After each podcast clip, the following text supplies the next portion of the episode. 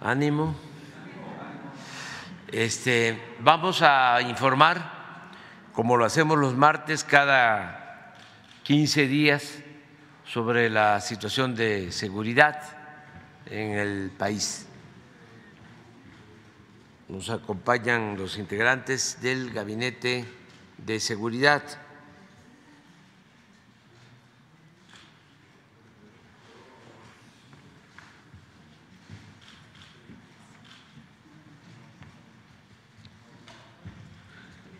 Pues eh, comenzamos, comandante. General Bush.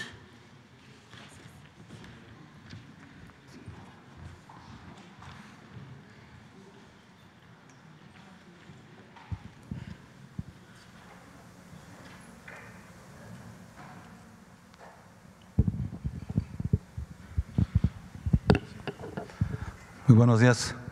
Con su permiso, señor presidente voy a permitir eh, dar el programa Cero Impunidad, el avance del programa Cero Impunidad del 18 de abril a la, a la fecha. Son las instituciones que participan, federales, estatales y las fiscalías. Adelante. En esta ocasión tenemos eh, dentro del registro de personas detenidas por los delitos del fuero común y federal un total de 17.738 detenidos y de ellos presentados ante el Ministerio Público 17.372. Adelante. Eh, tenemos cuatro extradiciones en esta ocasión, eh, tres mexicanos hacia eh, algunas cortes de los Estados Unidos por abuso sexual contra menor de edad, por fraude electrónico relacionado con la venta de tiempos compartidos y otro por el delito de homicidio. Asimismo, un mexicano extraditado de Argentina a México es requerido por el juez de control del sistema procesal acusatorio aquí en la Ciudad de México por el delito de feminicidio en grado de tentativa. Adelante. Dentro de las detenciones relevantes, en esta ocasión tenemos la del exdelegado de la alcaldía Benito Juárez, Cristian Damián N. Eh, fue, eh, como dije, delegado en la mm, alcaldía Benito Juárez y exdiputado local. Fue detenido cuando intentaba ingresar a los Estados Unidos, contaba con orden de aprehensión por los delitos de uso ilegal de atribuciones como servidor público y asociación delictuosa. el detenido presuntamente realizó actividades eh, financieras ilícitas durante su desempeño como jefe delegacional en esta alcaldía en, del 2015 al 2018 y entre ellas utilizar una empresa y a su representante para operaciones ilícitas en materia inmobiliaria. Ya junto con él son ocho personas las detenidas por este caso. Adelante. Eh, otra detenida importante es María Eugenia N. por la Fiscalía del Estado de México. Contaba con orden de aprehensión por delito de lesiones y robo en agravio de la periodista Sandra Aguilera esto en Naucalpan, Estado de México, el 18 de enero del 2021 en una clínica en la ciudad, en Ciudad Satélite, Estado de México, donde la detenida presuntamente inyectó una sustancia que hizo que la víctima perdiera el conocimiento y después de eso la, eh, la lesionó y le despojó de objetos de valor.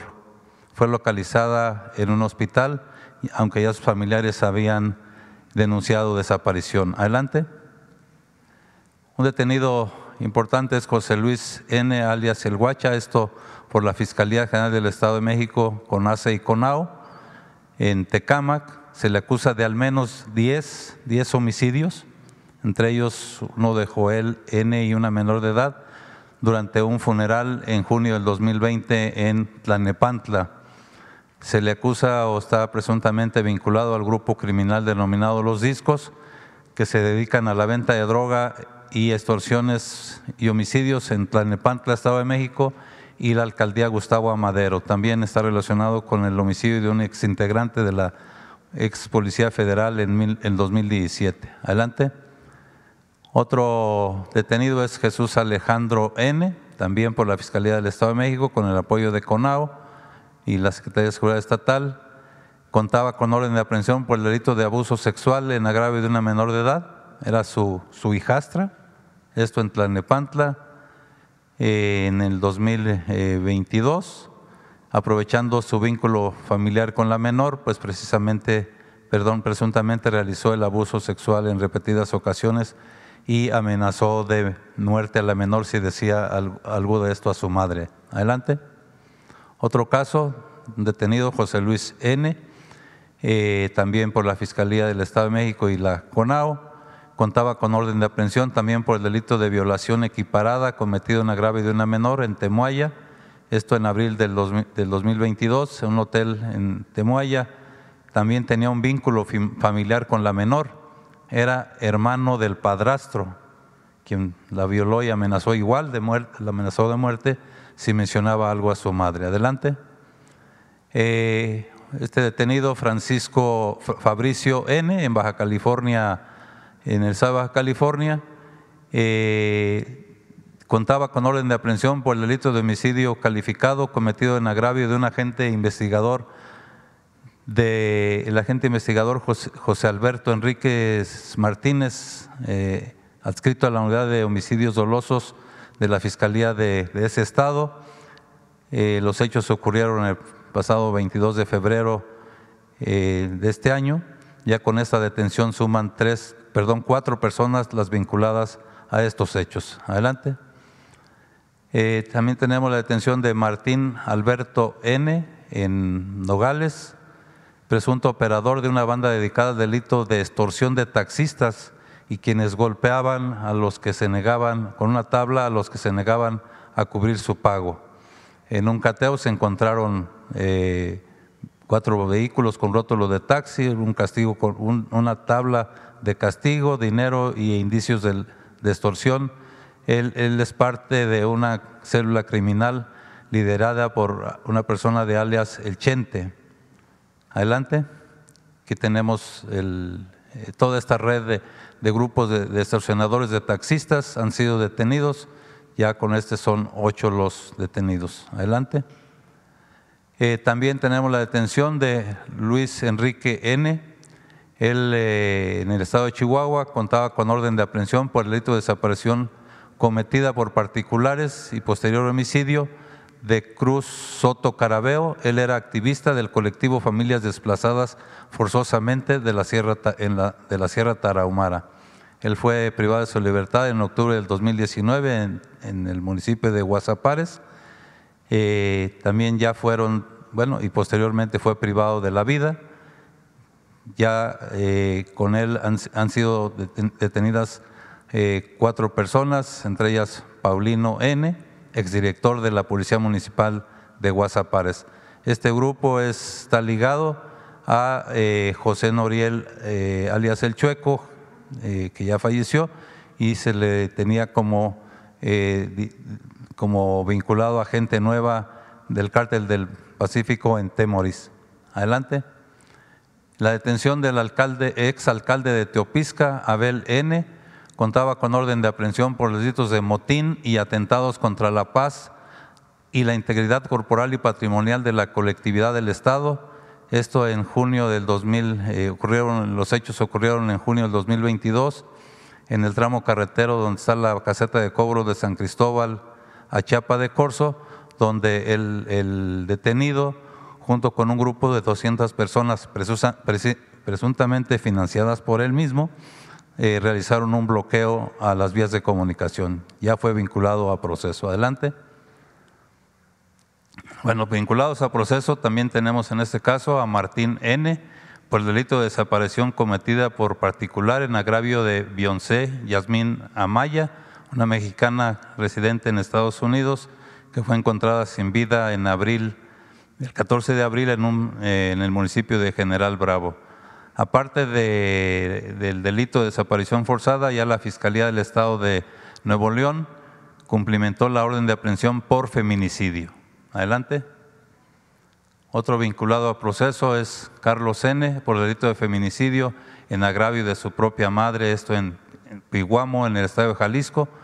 Eh, golpeó con un martillo a su madre hasta causarle eh, privarla de la vida. Adelante.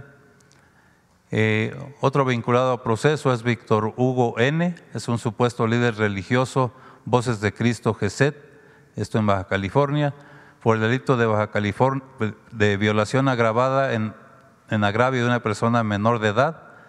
Eh, desde el 2013 y, y fue cuando la víctima se unió a un grupo religioso y entre los años 2014 y 2017 fue cuando Víctor Hugo habría engañado a la víctima en repetidas ocasiones mediante creencias religiosas para agredirla sexualmente. Él fue detenido en Nayarit y está relacionado con al menos 10 investigaciones por este mismo delito. Adelante.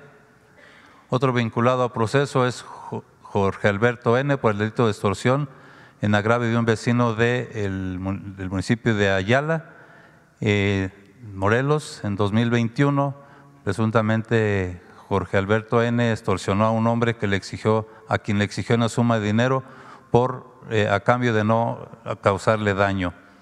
Eh, está vinculado esta persona con el grupo delictivo Guerreros Unidos en alianza con el cártel Jalisco Nueva Generación. Adelante. Eh, tenemos vinculados a proceso ocho presuntos secuestradores aquí en, el, en Tlalpan, la Ciudad de México. Cuatro de ellos eran policías de la Ciudad de México también está una mujer, no está la fotografía, es una mujer adolescente, por delito ellos de secuestro agravado en agravio de un hombre en la alcaldía de Tlalpan.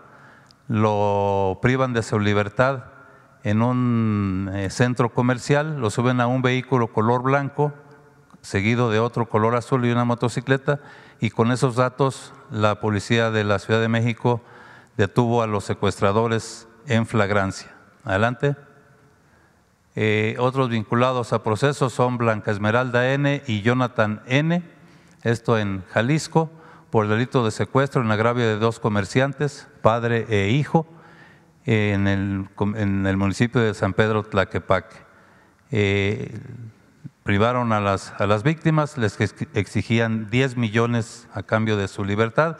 Después del pago de un millón, fueron liberados los dos eh, secuestrados. Adelante.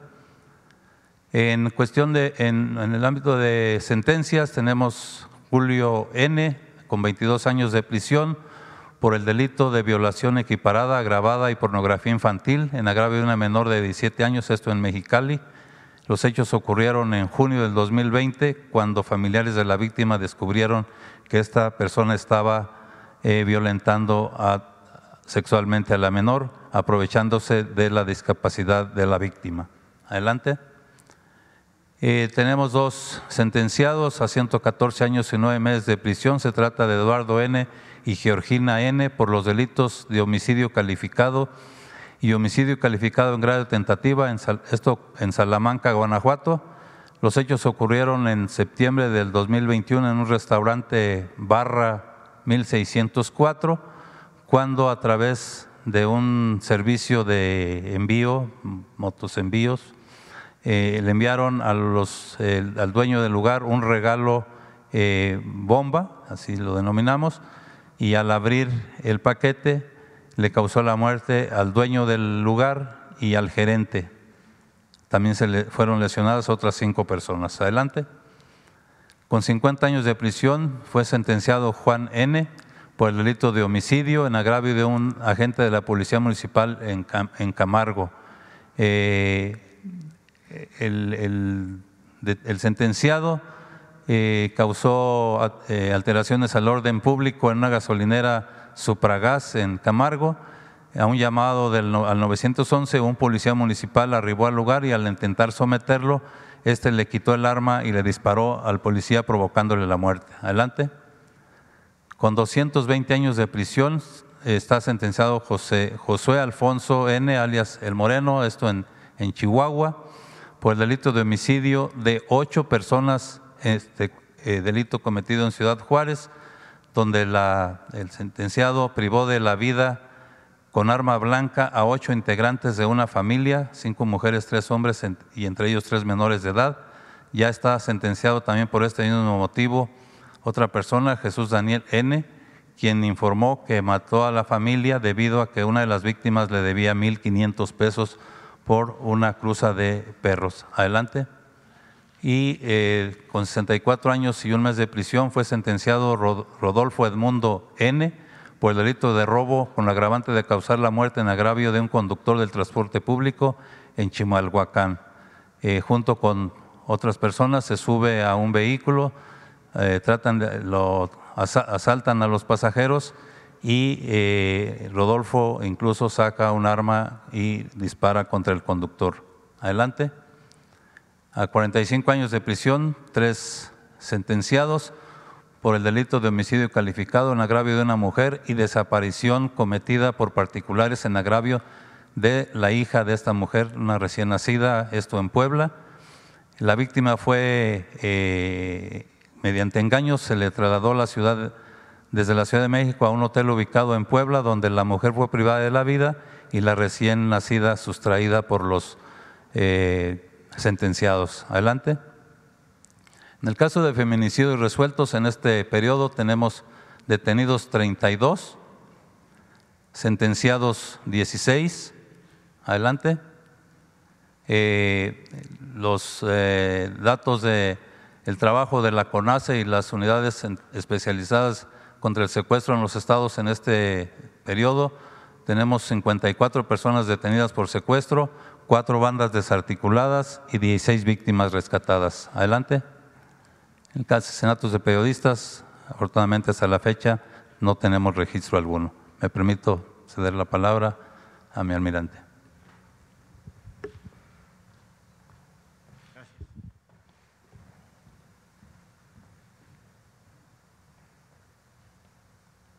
Para continuar con el informe sobre seguridad conjunta del 18 de abril al 1 de mayo.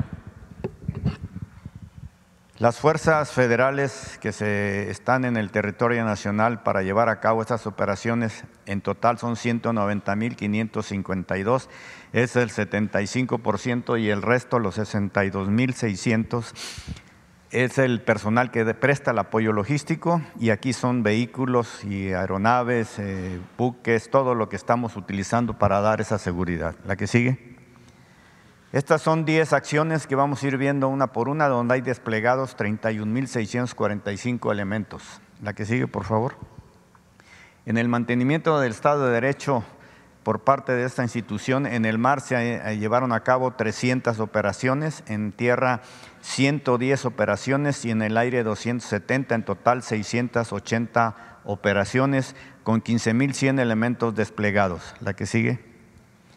En la protección marítima y portuaria, refiriéndose a la seguridad en los puertos, donde se da vigilancia, verificación, visitas, inspecciones, donde se da la función de la Guardia Costera, en los 117 terminales marítimas y puertos, 20 están vigiladas por las unidades de protección marítima y 97 por los mandos navales. Hay 3.100 elementos desplegados. Las inspecciones que se llevaron a cabo en este periodo, 12.400 de vehículos, 51.200 de personas, embarcaciones y buques 105, contenedores 1.200, con drones submarinos y aéreos fueron 22 acciones, patrullajes y recorridos a pie fue un total de 2.800 kilómetros, vehículos 7.900 embarcaciones menores de 260 millas náuticas navegadas en un área vigilada de 1.800 metros cuadrados. La que sigue, por favor. En las aduanas marítimas e interiores, ¿qué fue lo que se detuvo en Manzanillo, Colima? Eh, personal de esta institución con aduanas y la Fiscalía, la Procuraduría General de la República o Fiscalía aseguraron un contenedor con 960 cajas de tequila marca Don Chicho reposado con un peso de 14.9 toneladas con destino a Australia. Al tomar muestras y analizarse todo esto por nuestro laboratorio de, toxicología de, la aduana y de esta institución, un dictamen positivo a metanfetaminas, habiéndose dictaminado un total de 8.64 toneladas de, de citada sustancia. Venía enmascarado en el tequila, hagan de cuenta, este es el tequila, a la hora de meterse al laboratorio se evapora, se desaparece lo que es el alcohol y queda lo que es la metanfetamina. La que sigue, por favor. La unidad de protección en lo que es el aeropuerto donde hay 1.500 elementos, las acciones que se están llevando a cabo en apoyo a la seguridad 6.544, atenciones médicas 1.129, apoyos a usuarios 3.099, pasajeros no admitidos 1.593, inspecciones a maletas y bodegas 2.809, pasajeros puestos a disposición 6 y no se ha reportado ningún robo o extravío de maletas, ya llevamos meses con esta situación. Lo que le podemos decir que creo que estas 1.500 personas están haciendo una muy buena labor en el aeropuerto de la Ciudad de México. La que sigue, por favor. Ahí mismo en el aeropuerto de la Ciudad de México, con esta buena labor que se está llevando a cabo en coordinación con la aduana, que también es personal de nosotros, se aseguró una caja con cartón contenido en su, en su interior 21 paquetes de marisco seco, pero al revisarse resultó que traían un polvo blanco con un peso aproximado de 7.2 kilogramos de clorhidrato de ketamina, una droga disoactiva con potencial alucinógeno. Esa es parte del trabajo que se está llevando en el aeropuerto. La que sigue. Otros eventos relevantes en Guaymas, Sonora, armas cortas, armas largas, cartuchos, dosis, drogas. En Cruillas, Tamaulipas también, armas cortas, largas, cargadores, equipo táctico, la que sigue. En Lázaro Cárdenas, Michoacán, armas, cartuchos eh, y, droga también. En Cancún, Quintana Roo, siete detenidos, armas largas, armas cortas, dosis de drogas, vehículos y teléfonos celulares. La que sigue.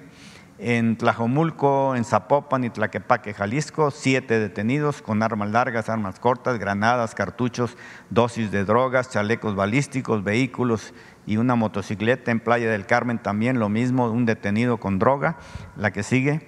En Colima, Colima, un detenido también con droga. En Puerto Vallarta también drogas y vehículos detenidos. La que sigue Puerto Morelos, Quintana Roo, tres detenidos, armas largas, cartuchos, dosis de droga y dinero.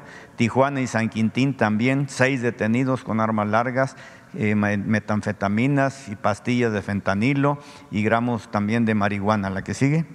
En Tulum, Quintana Roo, también dos detenidos con armas cortas y cartuchos. En Tijuana también un detenido con armas y cargadores. La que sigue. En Tulum y Chetumal y Quintana Roo, otra vez tres detenidos, también armas cortas, cargadores, dosis de droga. Igualmente en Puerto Peñasco, Sonora, esto fue una detención, fue de ayer, ocho detenidos con seis armas largas, armas cortas, una Barret, la que está aquí, 15 chalecos tácticos, 16 cargadores y traían como veintitantos equipos de radio. La que sigue, por favor. Y esto pues es el, todo lo que se llevó a cabo el material asegurado, los detenidos, 39 armas eh, largas, 38 cargadores, cartuchos, todo lo, el numerario, lo que se ha detenido en, este lapso. La que sigue, por favor. Y viéndole, dándole seguimiento al robo de hidrocarburos, también se dio un eh, seguimiento por parte de la delincuencia organizada, se detectó en un mercado ilícito de combustibles en la playita Emir de la barra de, Tupilco, en Tabasco, en Paraíso Tabasco, se aseguraron 15 cubitanques con 14 mil litros de hidrocarburos. La que sigue. igualmente en, Sinaloa de Leiva, eh, esta institución aseguró 1.054 kilogramos de metanfetamina. Este es en un inmueble utilizado como bodega de almacenamiento de precursores químicos y productos terminados. Era pura metanfetamina en las inmediaciones del poblado La Vainilla. Se le dio seguimiento a estas eh, personas y se logró eh, llegar a este lugar. Miren cómo están aquí las, todo lo que es la metanfetamina, con un peso ministerial de 1.054 kilogramos de metanfetamina en proceso de ser empaquetadas y distribuidos. Esta cantidad se ha asegurado en, lo que se va en este lapso, se ha asegurado en el presente 118.83 toneladas de metanfetamina, tanto en la mar, portuario y en laboratorios. La que sigue. También en lo que se refiere en Jalisco, Veracruz, Ciudad de México, esta Secretaría en coordinación con la Fiscalía y CNI efectuó un cateo a 11 domicilios. Esto fue en, Jalisco, Ciudad de México y Veracruz, en tres eh, eventos, digamos que todos estos fueron al mismo tiempo, sobre una célula delictiva dedicada al tráfico de armas que distribuyen al cártel de Jalisco, deteniéndose a, seis, a siete personas, entre ellos a este elemento principal operador de la red de tráfico de armas. La que sigue. Y también siguiendo la en Zapopan, Jalisco, con inteligencia de esta institución, la Agencia de Investigación Criminal, la Fiscalía General de la República y la Policía Ministerial, se llevó a cabo la detención de este elemento, Rodrigo Omar Páez Quintero, líder del cártel de Caborca, que es sobrino de Caro Quintero, se llevó su detención en Zapopan, Jalisco. La que sigue. Igualmente, eh, 1.100 litros de combustible que fueron eh, asegurados en Ceiba Playa, Campeche, en coordinación con la Policía Estatal. La que sigue. Y esto fue en la mar, eh, aseguramiento en la mar, personal de esta Secretaría localizó, dio, dio seguimiento a una embarcación contrabandista donde se aseguraron 3.460 litros, litros de combustible en 75 bidones y un cubitanque, tres motores fuera de borda de 200 caballos cada uno, deteniéndose a tres personas de nacionalidad mexicana. Estas eh, embarcaciones las utilizan para llevarle el combustible a embarcaciones que vienen de Sudamérica para que logren llegar a nuestras playas. La que sigue, por favor. Igualmente, el 26 de abril se le dio seguimiento y localización a otras tres embarcaciones contrabandistas. Se detuvieron a cinco personas, tres mexicanas dos ecuatorianos. Ahí sí hubo 33 bultos de cocaína que arrojaron al mar con un peso aproximado de 1.535 kilogramos. Hasta el momento, en el momento me refiero al 26 de abril, 11.55 toneladas de cocaína. Eso es todo lo que se lleva en lo que va del año. La que sigue. Y este fue otro evento entre el 28 y el 29 de abril. Se aseguraron a 152 millas náuticas al sur de Acapulco 1.300 litros de combustible en 26 bidones, dos motores de 200 caballos. Ahí se detuvieron a tres personas de nacionalidad mexicana y la segunda y tercera fueron aseguradas a 72 y a 108 millas náuticas al oeste y suroeste de Huatulco, 81 bultos conteniendo 2.000 paquetes de cocaína, un peso aproximado de 2.000 kilogramos, cuatro motores de 250 caballos, deteniéndose a 12 personas, 9 mexicanas, 3 colombianas. A la, a la fecha se lleva un total de 13.5 toneladas de cocaína en lo que va del año. La que sigue. Bueno, en los que se refiere a erradicaciones en este periodo, de, fueron cinco eh, erradicaciones a cinco plantíos de marihuana, llevamos 144, de amapola 13, llevamos 133, 2.900 personas que están distribuidas haciendo este trabajo. ¿La que sigue? En lo que se refiere a laboratorios clandestinos, llevamos dos en esta fecha, en total 72. Estas son las toneladas en total de lo que se lleva decomisado en lo que va de este año. Los laboratorios se destruyen mediante explosión controlada para que no vuelvan a ser reutilizados. La que sigue. Y esto, bueno, es el numerario que se lleva de armas, marihuana, precursores químicos en lo que va del año y en lo que va de la administración. También la que sigue, por favor. Igualmente metanfetamina, cocaína, en lo que va del año y en lo que va en la administración. La que sigue. En lo que se refiere a búsqueda de rescate, salvaguarda de la vida humana en la mar, donde hay desplegado 2.800 personas entre defensa y marina. En lo que se refiere a Marina, se llevaron a cabo 44 operaciones, un rescate, cinco evacuaciones médicas y 2.800 personas este, están desplegadas en estas operaciones. La que sigue. En lo que se refiere a la seguridad en el istmo de Tehuantepec, en los tres tramos que se están rehabilitando, de Coatzacoalcos a Salina Cruz, de Istepec hasta Ciudad Hidalgo y de Coatzacoalcos a Palenque. Hay 1.900 elementos desplegados, 17 bases de operaciones a lo largo, con tres estaciones navales avanzadas. A la fecha no tenemos ahorita ningún problema. Se está trabajando sobre esta línea que va a quedar eh, por ahí de agosto y septiembre va a quedar ya lista y en estas se está trabajando para que a más tardar a mediados del año que viene ya queden listas las otras líneas. La que sigue, por favor. En la atención médica de primer contacto de lugares de difícil acceso, ahorita se están trabajando en estos estados Ya se han trabajado en todos los estados costeros. A la fecha llevamos beneficiados a 52.684 personas, donde se le dan diferentes servicios médicos, como lo podemos ver aquí, medicina general, enfermería, ginecología y obstetricia, enfermería de salud mental, odontopediatría, odontología general, enfermería de salud pública. Están inmiscuidos ahí Marina, Salud, el IMSS y los estados que nos brindan mucho apoyo. La que sigue, por favor. En lo que se refiere al sargazo, se continúa con esa operación. Tenemos 12 buques sargaceros, barreras, tenemos 9.050 metros lineales que se están distribuyendo en diferentes playas, 350 personas de marina y 16 embarcaciones. En total acumulado llevamos 8.447 toneladas de sargazo recolectado. La que sigue. En lo que se refiere a vigilancia en el Alto Golfo de California, en lo que es la vaquita marina, y en el Golfo de México, lo que le llamamos la Operación Huachinango, que estas operaciones han sido han tenido muy buena aceptación a nivel internacional e incluso por el trabajo que se está llevando a cabo evitamos que hubiera sanciones comerciales ah, sobre el país. Tenemos, estos son los medios empleados del personal que está distribuido en ambas litorales llevando a cabo estas operaciones, las redes de pesca que se han asegurado y se han eh, eh, destruido, porque necesitamos que la Fiscalía General de la República nos eh, autorice destruir las redes después de las averiguaciones que ellos hagan. La que sigue, por favor. Y por último, la atención al COVID que se sigue dando a través del plan DN3 de la defensa, el plan de la Guardia Nacional y plan Marina. Se atendieron 124 personas en establecimientos tanto de la defensa como de Marina y vacunas que se llevaron a cabo en este periodo, 3.012 vacunas. Personal que está desplegado en esta operación son 8.536 elementos. Le cedo la palabra al general. Permiso, señor presidente, continuamos con el informe. Adelante, por favor, la siguiente.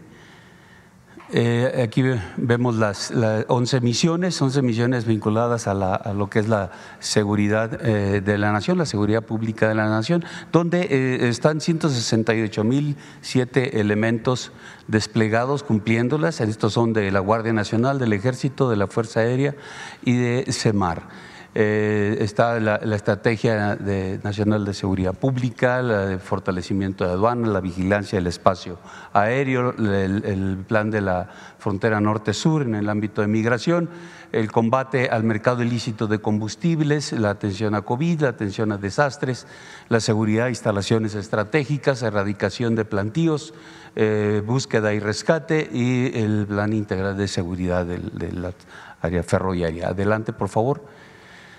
Eh, aquí vemos el despliegue de la Guardia, 107.148 elementos. Vemos aquí en, los puntos que, pueden observar en el mapa dónde están cubiertos. Aquí el ejército, cómo se complementa con el trabajo que hace la Guardia en el ámbito de seguridad la, parte de, la, de Marina, donde, donde se encuentra, donde también apoya en el ámbito de la seguridad pública para continuar los trabajos y eh, finalmente la Fuerza Aérea Mexicana como, con su despliegue tiene el cubrimiento del territorio nacional apoyando a las fuerzas eh, eh, de tierra que realizan las operaciones en el ámbito de la seguridad pública.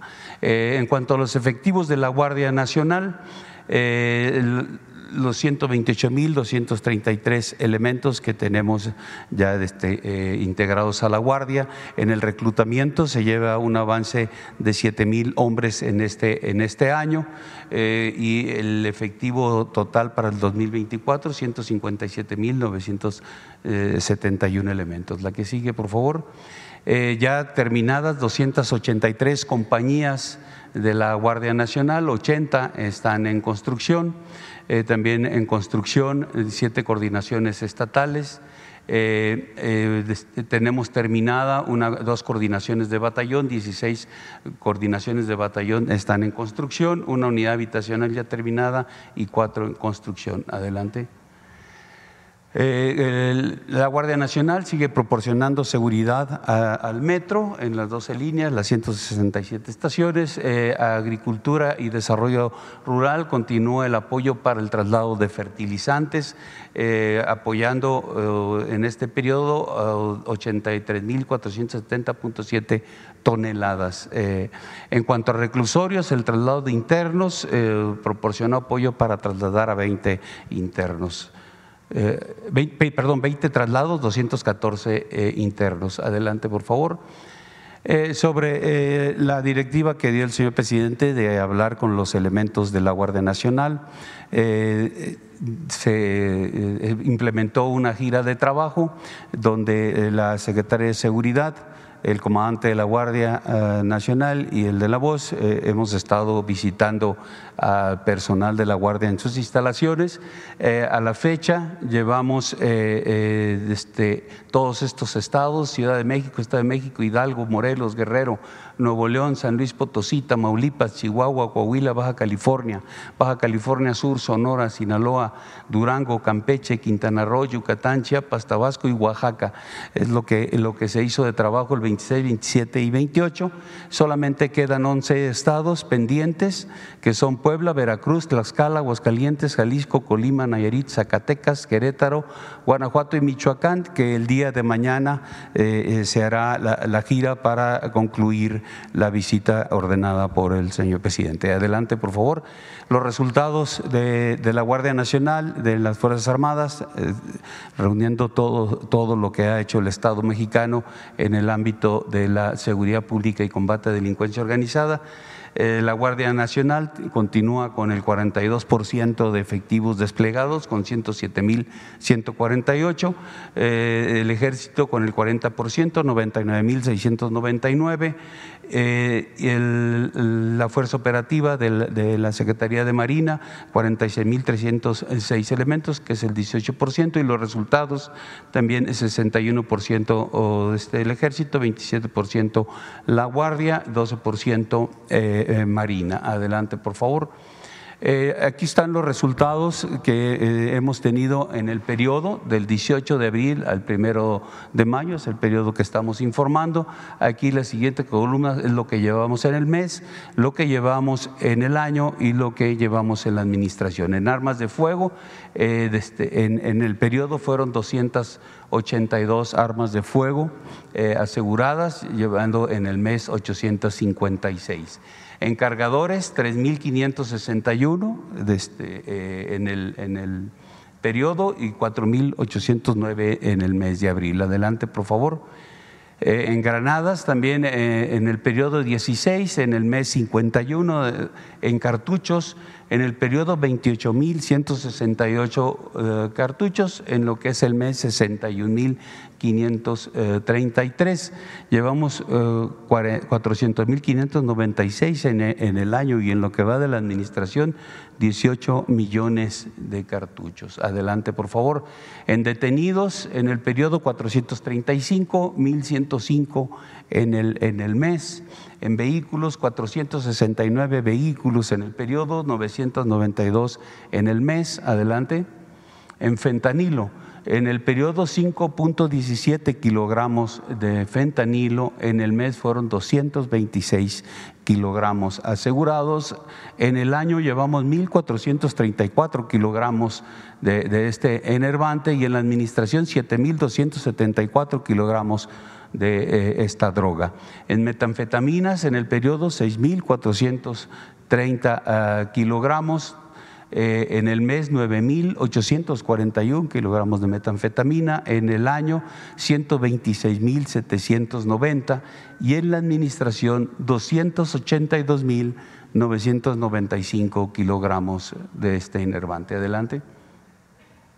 Cocaína, 3.540 kilogramos en el periodo 4.797 eh, kilogramos en el, en el mes, en el año 16.787 y en la administración 125.327 kilogramos. En heroína 2.5 kilogramos en el periodo, 8 en el mes. Adelante.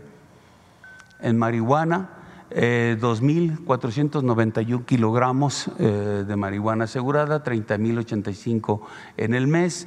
Eh, en goma de opio, eh, 2.1 kilogramos eh, de, de goma de opio en el periodo, 5 en el, en el, en el mes. Adelante.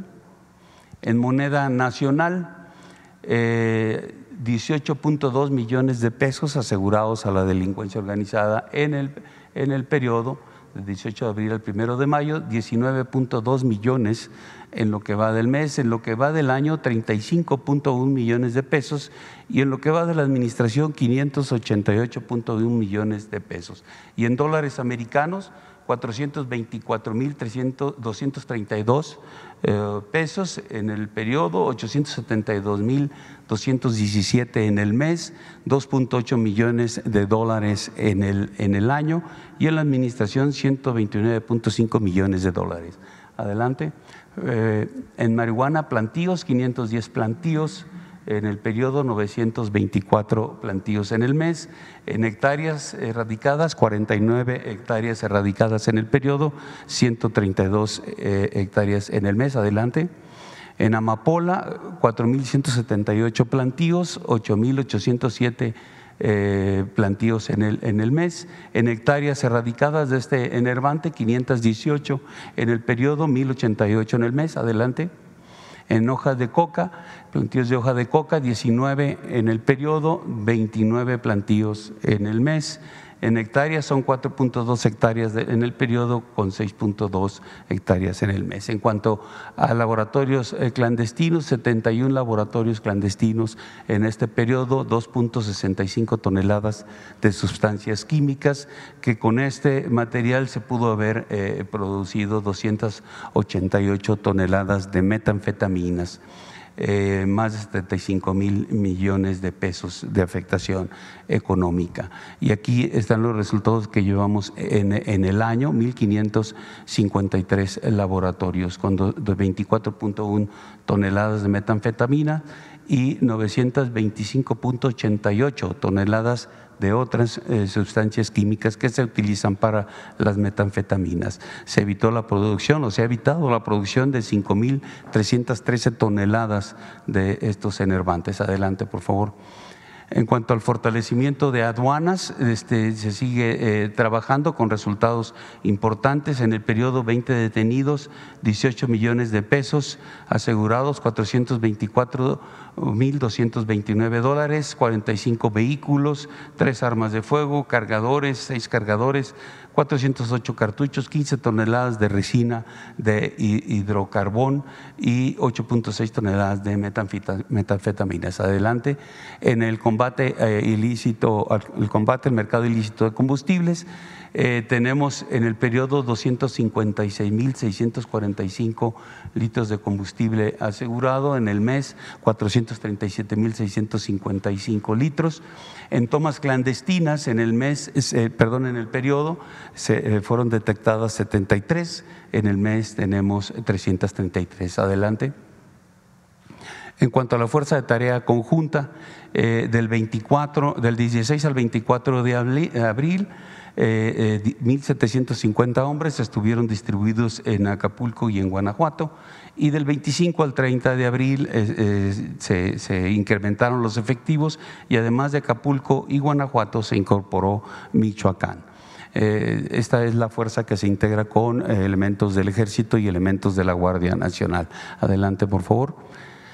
En cuanto al plan eh, DN3, eh, plan de la Guardia Nacional y plan Marina, 55 eventos atendidos en este periodo, empleando 9.286 elementos, atendiendo incendios forestales, incendios urbanos, eh, operaciones de apoyo a CONAFOR, con helicópteros con el IBALDE para los incendios, eh, atendiendo también eh, un sismo de 5.1 grados, explosiones, de- derrames de sustancias químicas, lluvias fuertes y accidentes vehiculares.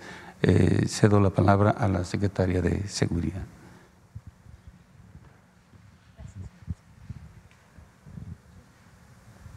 Con su permiso, señor presidente, buenos días a todas y a todos. Eh, vamos a presentar tres temas el día de hoy. También relacionados con la seguridad y la justicia.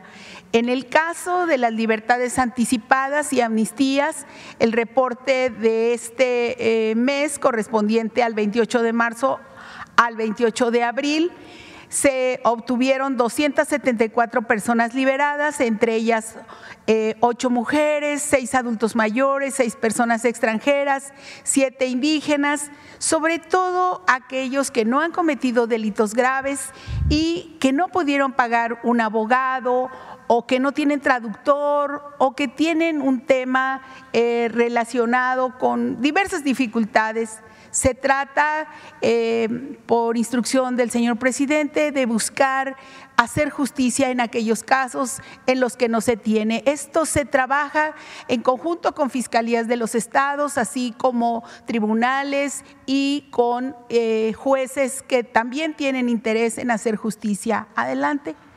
El, el total de preliberaciones y amnistías que se llevan es de 5.542 eh, en conjunto desde que inició este programa, en donde se atienden también adultos mayores, a personas con eh, enfermedades crónico-degenerativas y aquellos que cumplen también con los requisitos de la ley. Eh, se llevan 249 amnistías y en total desde el inicio del programa en el 2021 se han quedado en libertad 5.791 personas que permanecían en centros penitenciarios en México. Eh, hay que decir que también trabajamos en conjunto con eh, un área específica em, de eh, jurídicos, el área jurídica de la Secretaría de Gobernación y la Secretaría de Seguridad. Adelante. También tenemos hoy el informe sobre los avances del programa de regularización de vehículos de procedencia extranjera. Eh, hay 152 módulos instalados y del 19 de marzo del 2022 al 1 de mayo eh, de este año se llevan 1.415.532 vehículos regularizados. Eh, este programa continúa hasta el 30 de junio próximo. Eh, aquí están los estados con los que hemos venido trabajando, a los cuales se han anexado San Luis Potosí y el estado de Tlaxcala también. Hay que decir que los recursos procedentes de este programa se utilizan para la pavimentación de calles, como fue la instrucción del presidente.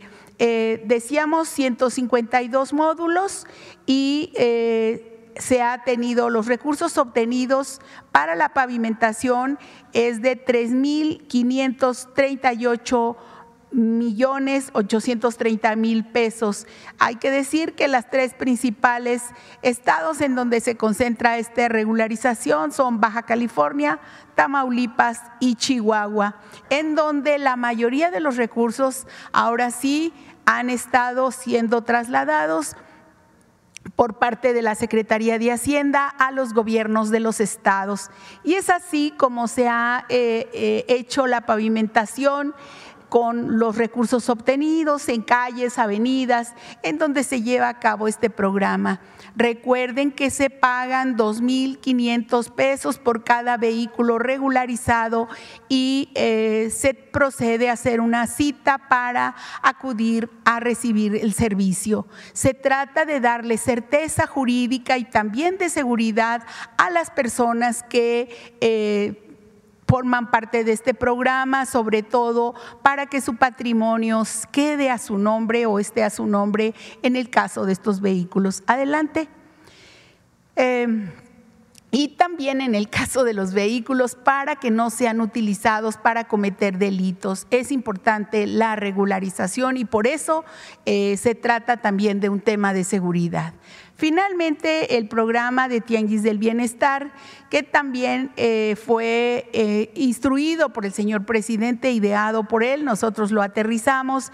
El Tianguis del Bienestar es una acción que comenzó en agosto del 2022 y eh, el objetivo es distribuir los bienes y los artículos nuevos y se distribuyen de manera gratuita que han sido confiscados y decomisados a la delincuencia para entregarlo en los municipios, en las comunidades que están más eh, vulnerables.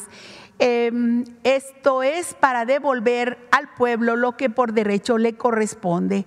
Hemos estado en estos cuatro estados y actualmente seguimos en Oaxaca. Terminamos en mayo eh, esta etapa en Oaxaca y em, se han atendido ahí 71 municipios en esta segunda etapa y de que dimos el último informe para acá han sido 25 jornadas.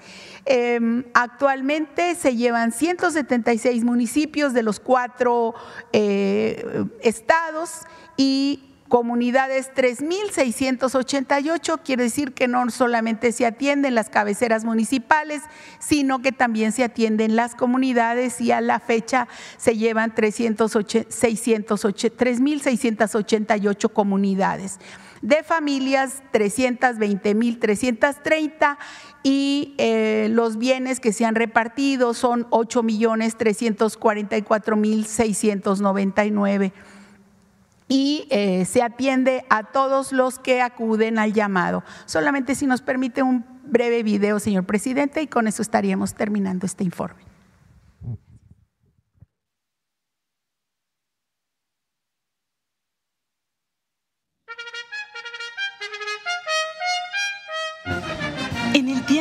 Bienestar continuamos los esfuerzos para dar un mejor destino a los bienes que se incautan en las aduanas y entregarlos de primera mano a quienes más necesitan.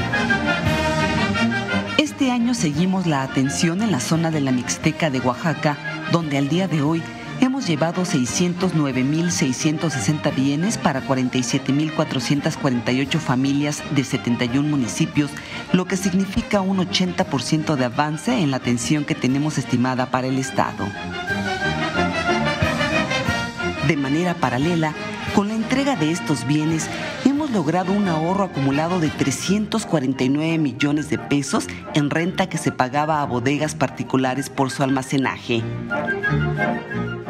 En la Secretaría de Seguridad y Protección Ciudadana, la Secretaría de la Defensa Nacional, la Guardia Nacional, la Secretaría de la Función Pública y la Secretaría de Hacienda y Crédito Público, a través del Instituto para Devolver al Pueblo lo Robado, el Servicio de Administración Tributaria y la Agencia Nacional de Aduanas, seguiremos con nuestro trabajo para llevar el tianguis del bienestar a quienes menos tienen y fortalecer así la cuarta transformación.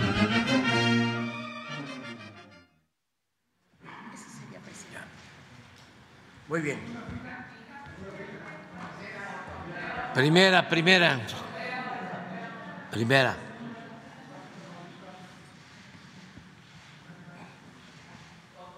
La primera toda. Es que es sorteo.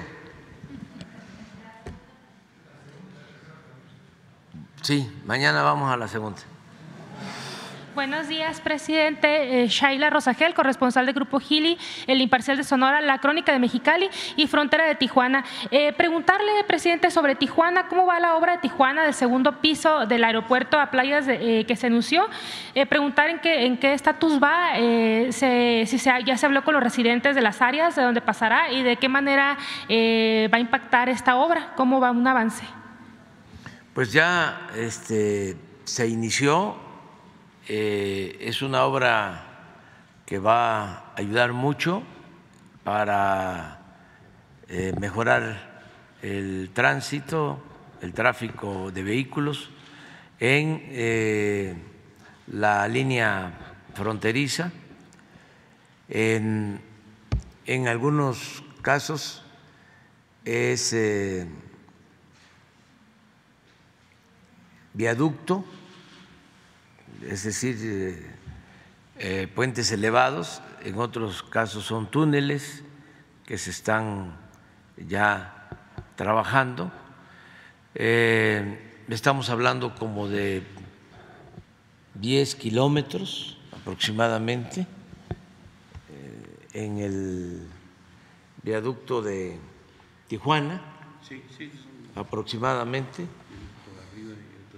Sí, y, este, y se va avanzando. Ah, hubo, no sé si siga sucediendo, algunas este, protestas de vecinos, pero ya se estaba hablando con ellos para resolver el problema del derecho de vía. Esta obra va a estar terminada en diciembre de este año. Es parte de todas las obras de infraestructura que se están llevando a cabo en la zona fronteriza de nuestro país. Eh, todas las aduanas eh, fronterizas están siendo atendidas.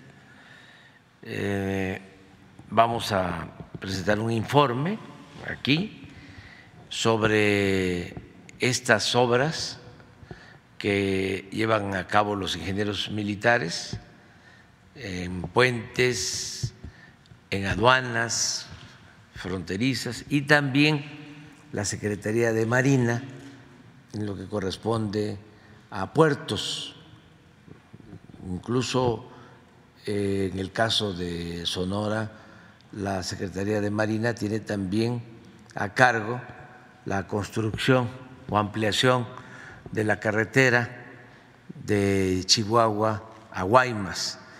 Es un plan para mejorar toda la infraestructura, toda la logística de eh, comercio, de tráfico de personas en el norte y en los puertos de nuestro país. Es una inversión del orden de 60 mil millones de pesos, porque incluye también eh, un financiamiento que se está destinando a eh, la zona eh, de la frontera sur, por ejemplo, a Chetumal, en el caso del tren Maya y las líneas que van a Guatemala del tren del Istmo y los dos puertos, tanto el puerto de Salina Cruz como el puerto de Coatzacoalcos. Entonces, es un plan integral y vamos a, informar, pero va, va, bien, va de acuerdo al programa eh, y yo voy a pedirle a los integrantes, a los secretarios y al director de aduanas que nos presenten un informe. ¿Con los residentes ya se subsanaron pues, lo que ellos estaban pidiendo en sus protestas? No sé exactamente. Cuando fui hace como tres semanas que estuve por allá, este, me plantearon su inquietud en, Tijuana eh, de que este, eh, no aceptaban los avalúos. Este es un asunto que se nos presenta porque se hace un avalúo oficial y nosotros, los servidores públicos, no podemos pagar más de lo que se establece en los avalúos. Y a veces las personas no aceptan el pago de este establecido en los avalúos y quieren que se les pague más y eso no lo podemos hacer. Eh, se buscan formas de arreglar los problemas, eh, pero siempre hay diálogo y siempre se llega a acuerdos. Gracias, presidente. En una segunda pregunta, eh, quizás para que me pudiera contestar el secretario de Sedena sobre el decomiso de armas. Eh, ¿Cuánto se ha incrementado el decomiso de armas eh, en México? ¿Por qué frontera? ¿Por qué lugares donde se, está dando más la entrada de armas? ¿Y qué porcentaje provienen de Estados Unidos? Si nos pudieran actualizar ese tema. Y para usted, presidente, sobre lo que comentó ayer que va a Sonora, preguntarle qué días va a estar ahí en Sonora. Dijo que en un mes más o menos si sería en junio, qué días serían, si habrá conferencia matutina allá, eh, eh, reunión de seguridad y cuál será la agenda que va a tocar ahí en Sonora. Bueno, eh, te contesto para que luego el secretario responda tu pregunta. Voy a estar en un mes aproximadamente. Este fin de semana, Tren Maya, el próximo voy a visitar refinerías que estamos eh, rehabilitando, que nos faltan eh, de supervisar, tres refinerías, y vamos precisamente a la frontera de Tamaulipas para ver obras de las que hablamos. Eh, vamos a Matamoros, vamos a Reynosa y a Nuevo Laredo la próxima semana. Este fin de semana, Tren Maya, la próxima son refinerías. Este, vamos hacia eh, Tula, Salamanca, eh, Cadereyta, de ahí Matamoros, Reynosa, Nuevo Laredo. Luego, de nuevo, Tren Maya. Es que ahí tenemos que estar cada 15 días en la supervisión. Y es probable que el siguiente fin de semana ya corresponda a Sonora para contestar tu pregunta. Y ahora sí. ¿Sería, presidente, 26, 27 de mayo todavía? Pues por ahí. Sí, la cuarta. Sí. Ok.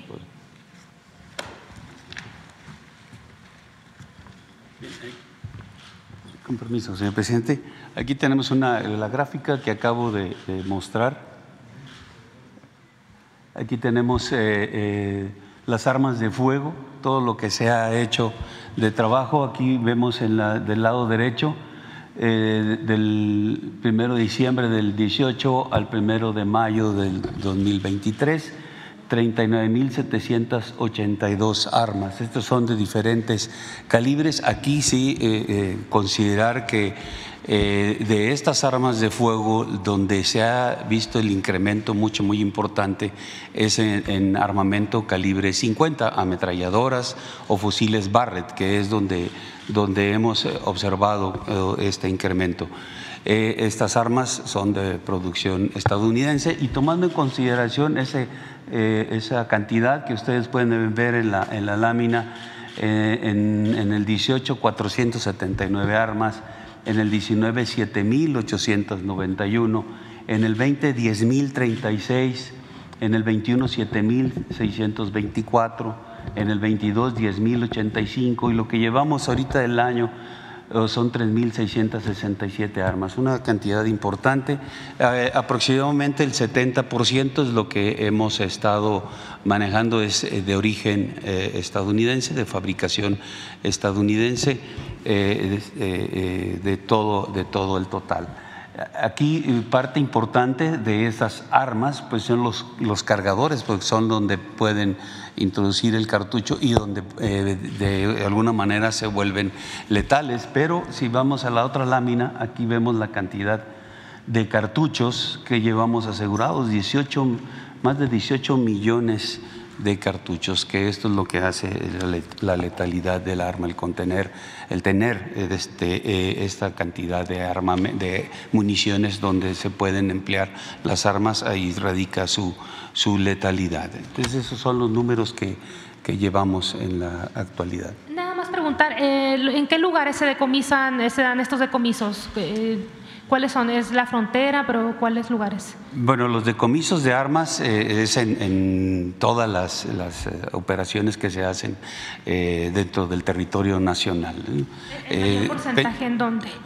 pensamos que, bueno, las armas que vienen de origen de Estados Unidos las tenemos identificadas que pudieran estar entrando por las fronteras de, este, de, de, de Texas, de este, eh, con las fronteras también eh, eh, sobre California, que son las que en donde se ha llegado a, detectar que hay paso de armamento, que hoy en día en las aduanas tenemos ahí aseguramientos de armas que transitan de norte a sur pero en todas las áreas que tenemos eh, personal desplegado, siempre que hay eh, alguna agresión, alguna actividad en contra de la delincuencia, pues se tienen, se tienen aseguramientos de armas. Lo que presentamos en la lámina es aseguramientos en todo, en todo nuestro país, en todo el territorio nacional.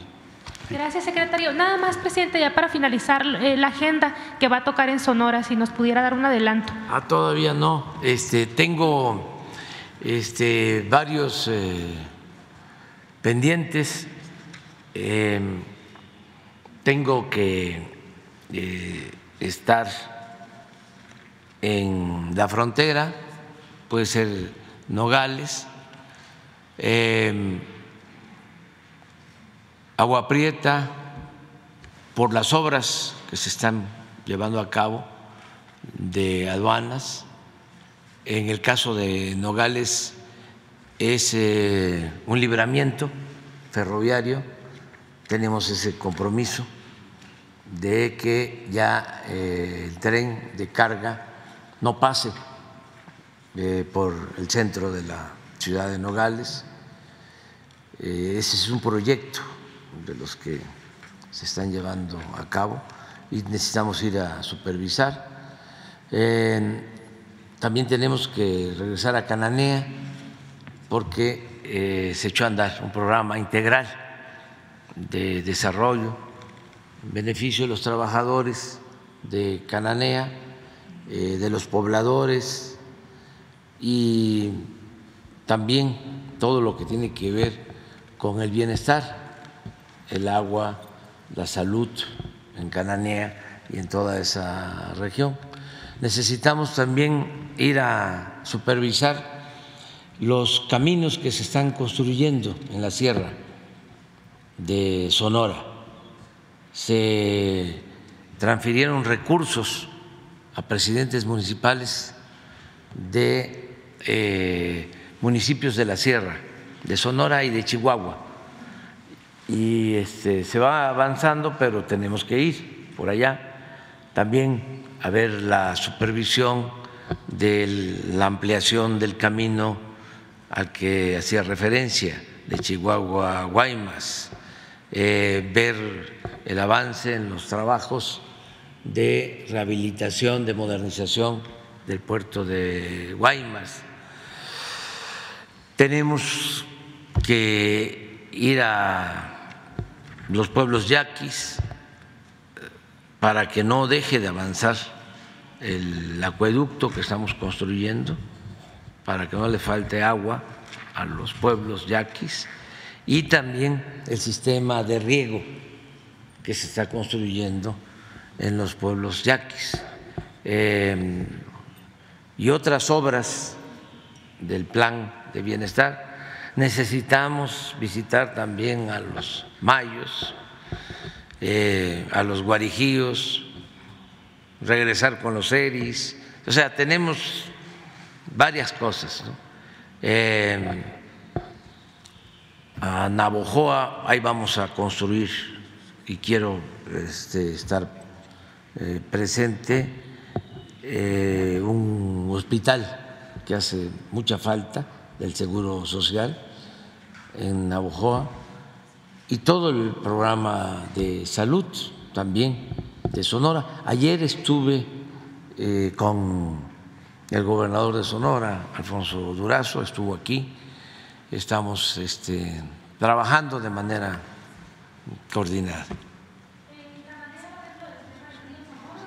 Sí, todo, pero son tres días y Sonora es muy grande, es el segundo estado con más territorio en el país, luego de Chihuahua. Sí, sí, sí, sí, sí. sí. Y eh, puede ser que empecemos el, el viernes para que nos dé tiempo. Ahora, este fin de semana, vamos a este, estar en Puebla. Nos vamos desde el jueves, en la tarde, porque vamos a amanecer en Puebla el día 5 de mayo.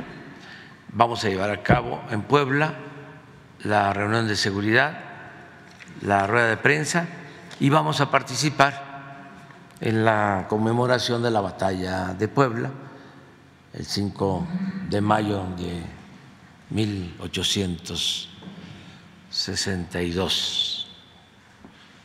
No creo que me falle la memoria. Este, sí afecta el post-COVID, pero no tanto.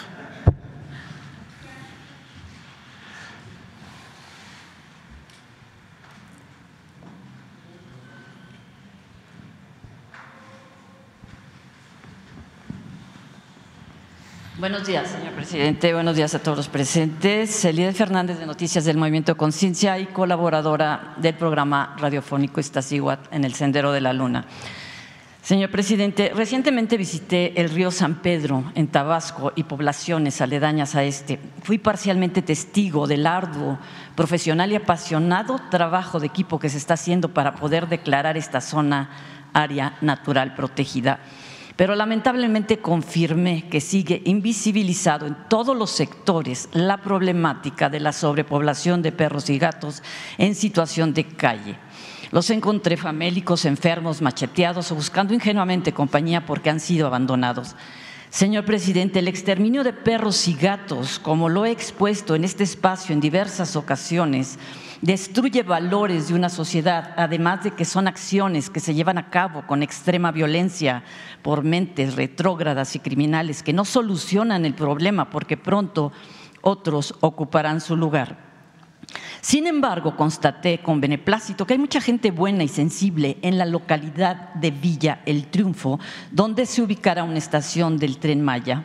Dialogué con habitantes de este lugar quienes me manifestaron que les duele la situación que viven estos animales, algo que percibían como un mal necesario porque nadie les había dicho que puede no serlo.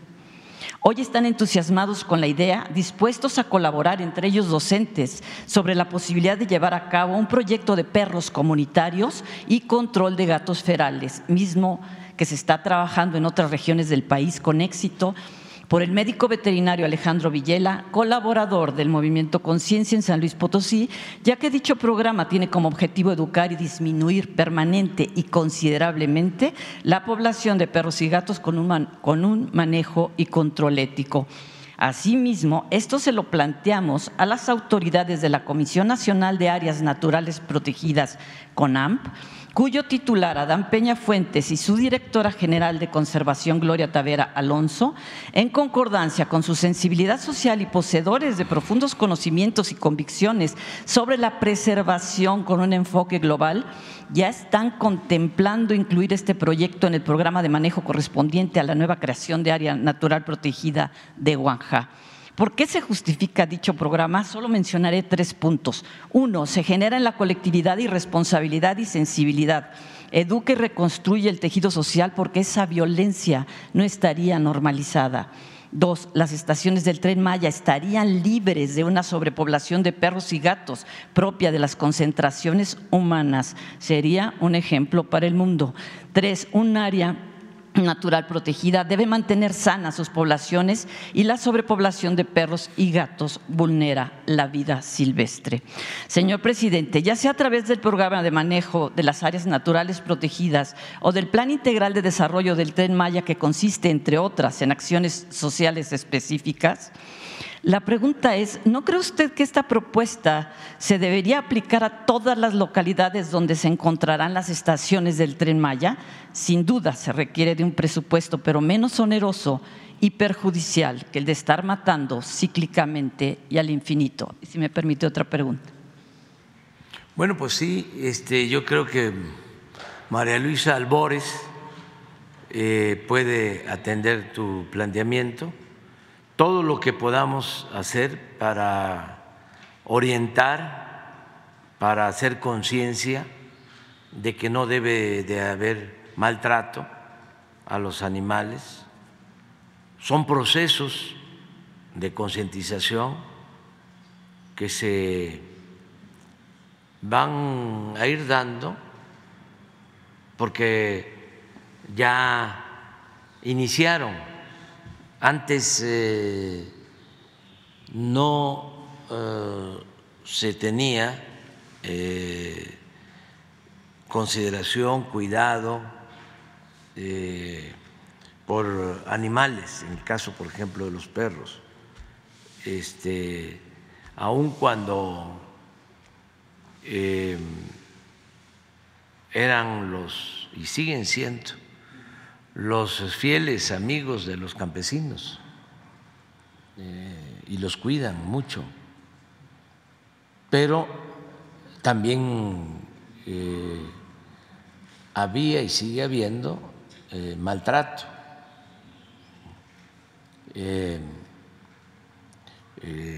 se les golpea, se les tiran piedras. Y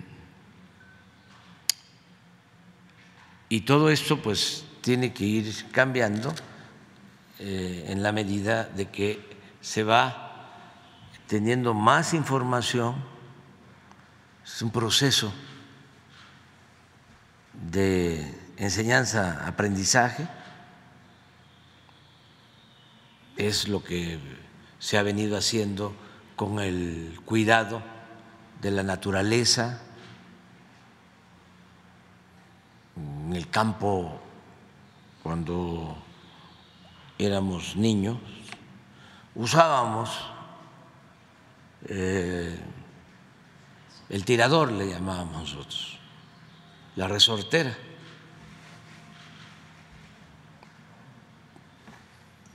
Ahora no, no se puede usar.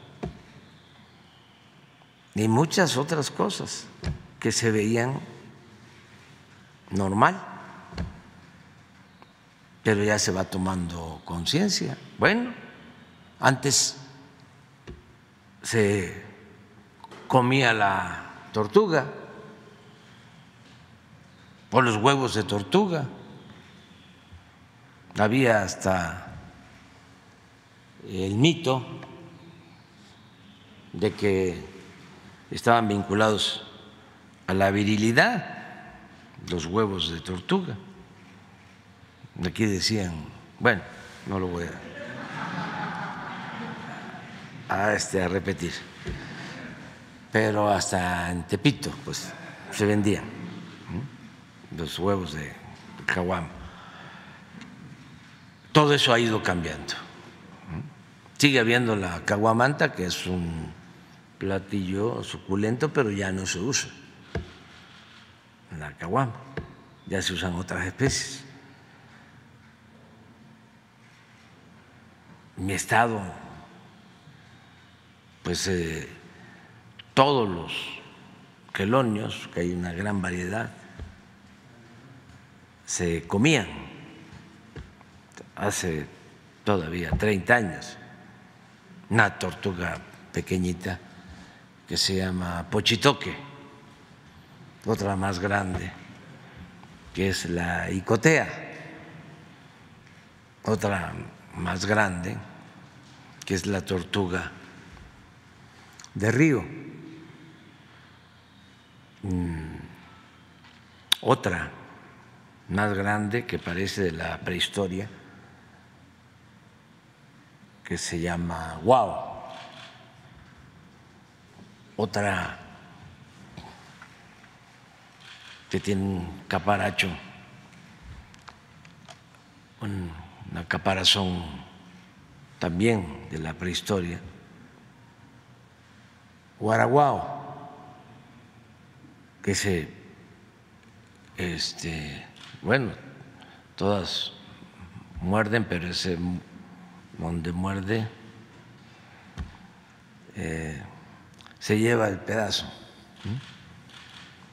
Eh, pues todo eso se comía, menos una que se llama mojina, chiquita, que este, porque lloraba. Esa no, nunca se comía la mojina. Pero todo lo demás en Semana Santa. Estoy hablando de 30, 40, 50 años y desde luego uno de los mejores escritores tabasqueños, Manuel Sánchez Mármol, eh, escribió eh, novelas, Bocaontas y otras. Fue maestro de Alfonso Reyes. Y después de ser liberal, terminó como porfirista y pasaba, decía el mismo Alfonso Reyes, que es su maestro, este, empezó a pasar de un sillón en la Cámara de Diputados a otro más muelle en la Cámara de Senadores hasta que se quedó dormido ya, no despertó, porque tardaba muchísimo como legisladores. Entonces, en una eh, situación política adversa,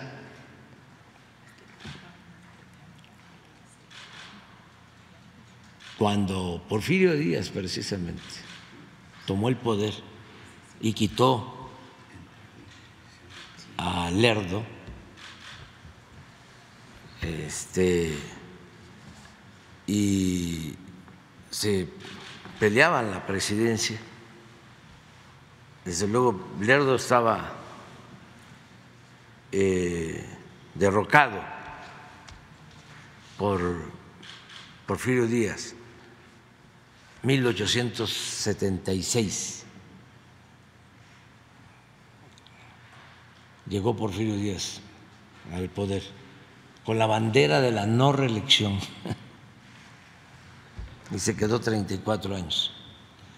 Y luego le aplicaron a él la misma consigna, no reelección, no más que Francisco y Madero, 34 años. Bueno, Iglesias, que era presidente de la Corte, reclamaba que a él le correspondía la presidencia. José María Iglesias, un abogado extraordinario, un hombre íntegro, eh, formó un gobierno legítimo y nombró al maestro Sánchez Mármol como secretario de Educación. Entonces los avasalló en ese entonces Porfirio Díaz y el maestro Manuel Sánchez Mármol se fue a Tabasco y decía que este, regresaba al Estado porque le gustaba mucho la tortuga en sangre, la tortuga en verde, que son guisos que se usaban antes. Ahora ya no se comen las tortugas, ni los huevos de tortuga, pero es un proceso. Yo creo que en lo que más hemos avanzado los mexicanos en los últimos tiempos es en la toma de conciencia política y también en la toma de conciencia eh, ecológica. Eh, por ejemplo, eh, era muy común, ¿no? Hasta tomarse fotos fumando. También era como un signo de hombría, de machismo, de virilidad. Ahora pues ya no se puede, ni en la casa, que los hijos no lo permiten, como tampoco permiten que los adultos este, puedan maltratar un animal. Ya es una eh, mentalidad nueva, un cambio de mentalidad que se ha venido dando. Entonces, yo espero que esto también eh, vaya eh, pues extendiéndose y se convierta ya en una eh, visión, una forma de vida, que se vaya todo esto internalizando. Yo una vez comenté de que cuando fui director del Instituto Nacional Indigenista en Tabasco, eh, puse un mural de un pintor, Montuy, muy bueno, que estaba por ahí arrumbado sobre un proceso revolucionario. Aquí en el edificio del gobierno de la ciudad, en el anexo, el edificio anexo, no es lo que era el antiguo ayuntamiento, sino el otro edificio, ahí en, este, la escalera hay un mural, es de Montuy, del muralista al que me refiero, y allá eh, encontré un eh, mural y lo puse allá en Nacajuca, en la zona indígena, Chontal, donde estaba el centro coordinador. Y utilicé una frase de Marx que dice, quien tenga eh, como aspiración ser un animal, puede naturalmente dar la espalda a los dolores de la humanidad y trabajar en su propio provecho. Pues eso aplicaba antes, pero ya ahora quien tenga como aspiración ser un animal, ya no se puede decir. ¿Por qué? Está demostrado que los animales tienen sentimientos, ya eh, es algo eh, que significa un cambio en todo lo que tenemos que aprender. Por eso se dice que nunca termina uno de aprender y nunca hay que terminar. Pues un poco de aprender. En va mi segunda pregunta, si me permite.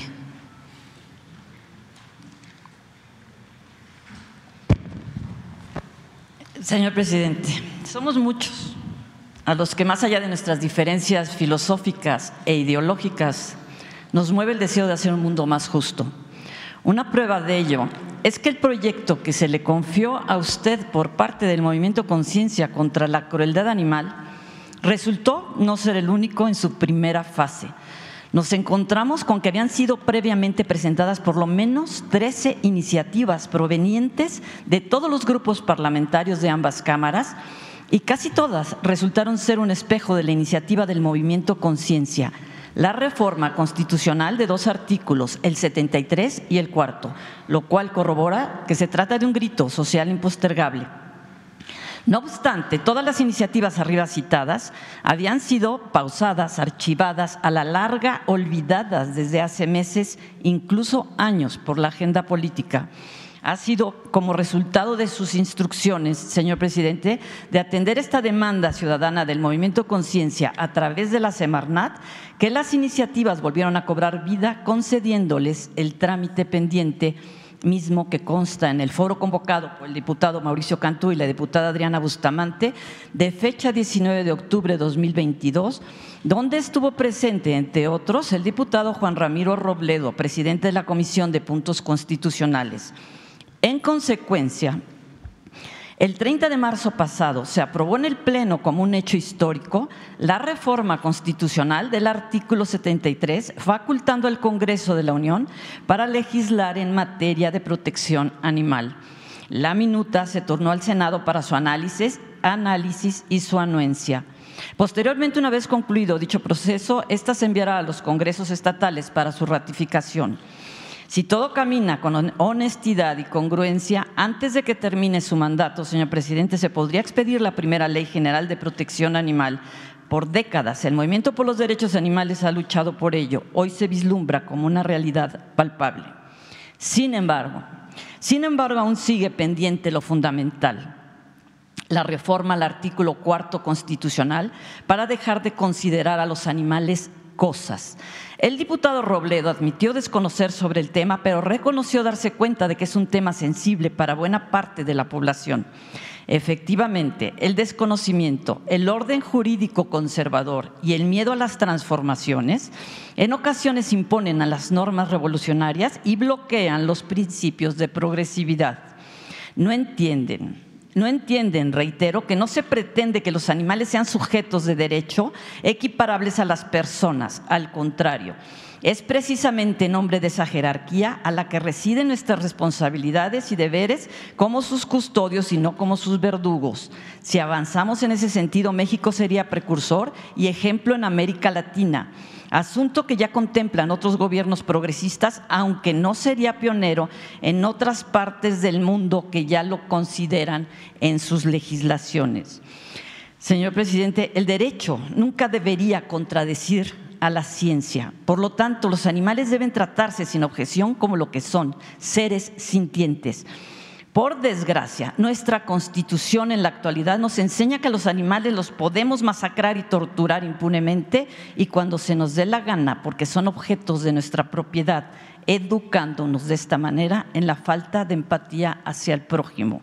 La pregunta, señor presidente, es, ¿haría usted un llamado a que se reconsidere el dictamen del artículo cuarto emitido por la Comisión de Puntos Constitucionales?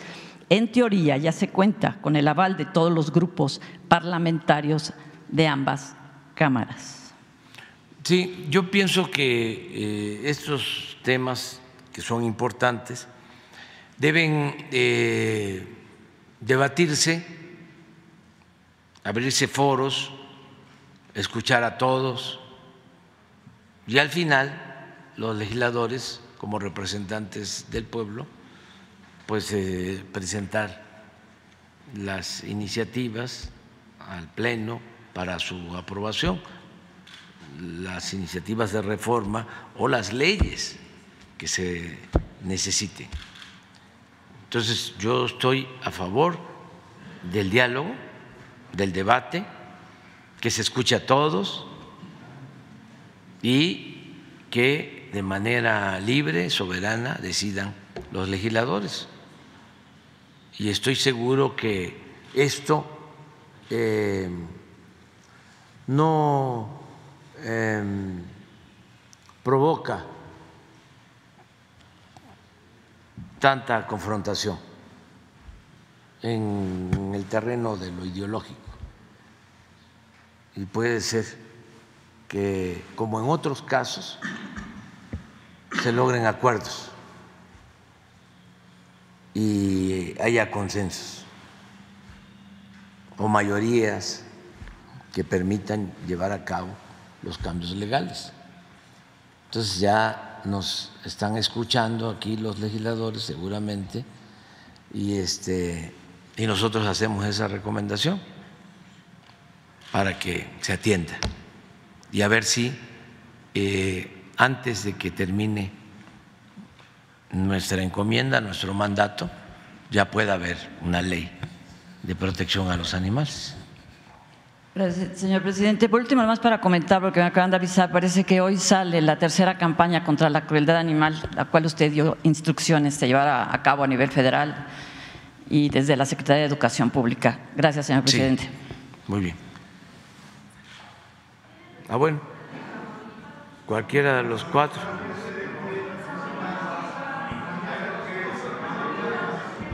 Gracias, señor presidente. Ah, ahora vamos a. Buenos aquí, días. Aquí nos si te informamos. Buenos días, señor presidente. Dos peticiones. Alejandro Alemán, del diario Plaza Juárez. Quisiera hacerle dos peticiones ciudadanas. Una es, eh, ya se le había expuesto con anterioridades en relación a Lomas de Jarachina, que es parte de la zona urbana de Reynosa hay una familia que fue despojada de esa, de esa propiedad. Lo que ellos están buscando y están pidiendo es eh, tener una, un acercamiento, una audiencia con el gobernador a fin de, buscar un arreglo de esta situación. Ellos lo que dicen es que el, eh, derecho de audiencia no se está, eh, a pesar de que es constitucional, no, les, está favoreciendo, no han podido tener este acercamiento con la autoridad para expresar simplemente lo que ellos consideran que es su derecho. A esto se suma que el, director del, Itabú, que es la instancia responsable de esa situación, eh, eh, estuvo en 1999, vuelve a estar ahora al frente de la misma institución en el, en el gobierno de la transformación del gobernador Américo. Entonces les genera mucha duda sobre si efectivamente hay esa intención de, de cambio. Ese sería la, la, la, el primer Vamos a, a, este, a ayudarnos eh, nosotros, nos comprometemos a que eh, los atienda el gobernador. Y si este, nos eh, comprometemos y hacemos este compromiso es porque conocemos muy bien al gobernador y es eh, una gente eh, de primer orden, dispuesta siempre al diálogo. Es un hombre bueno. Vuelvo a reiterar, eh, a decir que los tamaulipecos, hombres y mujeres, este, nos dieron un ejemplo de democracia, porque en una circunstancia muy difícil, mucho, muy difícil, salieron a votar por el cambio. Y eligieron a una muy buena persona para gobernar Tamaulipas, hombre honesto, un hombre con principios, un hombre bueno, muy distinto a lo que lamentablemente eh, ha padecido Tamaulipas en los últimos tiempos, con gobernadores. Ya les dejo a ustedes la tarea de que hagan el recuento de quienes han gobernado y este los resultados. Es un poco lo de Veracruz.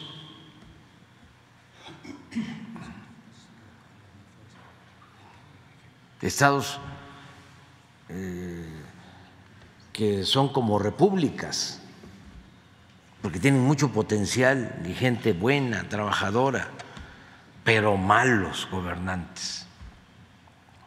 En el caso de Veracruz, lo mismo, los gobernadores. Ahora, distinto. Podrán decir lo que quieran,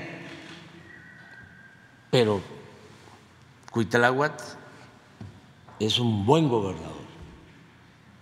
Sobre todo, no es ratero. Eso es importantísimo. Es que se padecía de puro gobernador mediocre y ladrón. Nada más que eso hay que estarlo diciendo porque se olvida. Como esos gobernadores repartían dinero, maiciaban, hasta les quemaban incienso, les aplaudían. Yo iba a Veracruz y eh, expresaba mi desconcierto. Decía yo, paisanos, si ustedes son de los más avispados de México, ¿cómo es que se dejan chorear? ¿Cómo es que les tienen completamente manipulados? Claro, había un gobernador este, de un partido que todo lo pintaba de rojo. Todo lo pintaba de rojo. Llega otro, todo de azul. Bueno, pintaban de azul no solo las banquetas, me tocó verlo, las calles, Una vez también fui a Chihuahua y por carretera de, de Durango por Jiménez,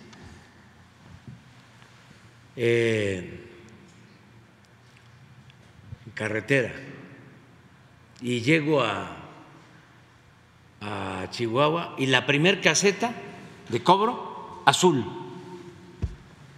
Acababa de entrar el gobernador de un partido y voy a otra caseta y también pintada de azul.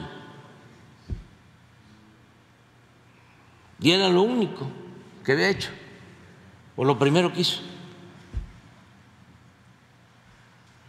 Entonces, en el caso de Tamaulipas, yo tengo mucha confianza y he estado viendo últimamente que se le están lanzando. Los estoy fildeando a, a los este, opositores mañosos. No, son 11 gobernadores de Morena. Si son un cambio, yo creo que toda la ciudadanía lo va a agradecer. Sí, sí, sí. sí. Vamos a que a estas este, personas, familias. La familia López. Sí, los atienda el gobernador. Yo me comprometo a eso. Mire, el segundo planteamiento, señor presidente, es en relación a, la metadona. La metadona es un, es un medicamento que se le da a las personas que sufren de adicción por fentanilo, por heroína. Eh, aquí hay un laboratorio que es Psicofarma, que es un laboratorio hecho por mexicanos, que es un laboratorio que ha, ha hecho mucha innovación, pero que ha sido muy castigado las prácticas que tiene. Está sancionado por la función pública eh, durante cinco años por no, haber proveído eh, en tiempo y forma sus contratos. Pero además recientemente se le sancionó eh, porque su línea de producción de medicamentos psicotrópicos no cumplía con la norma.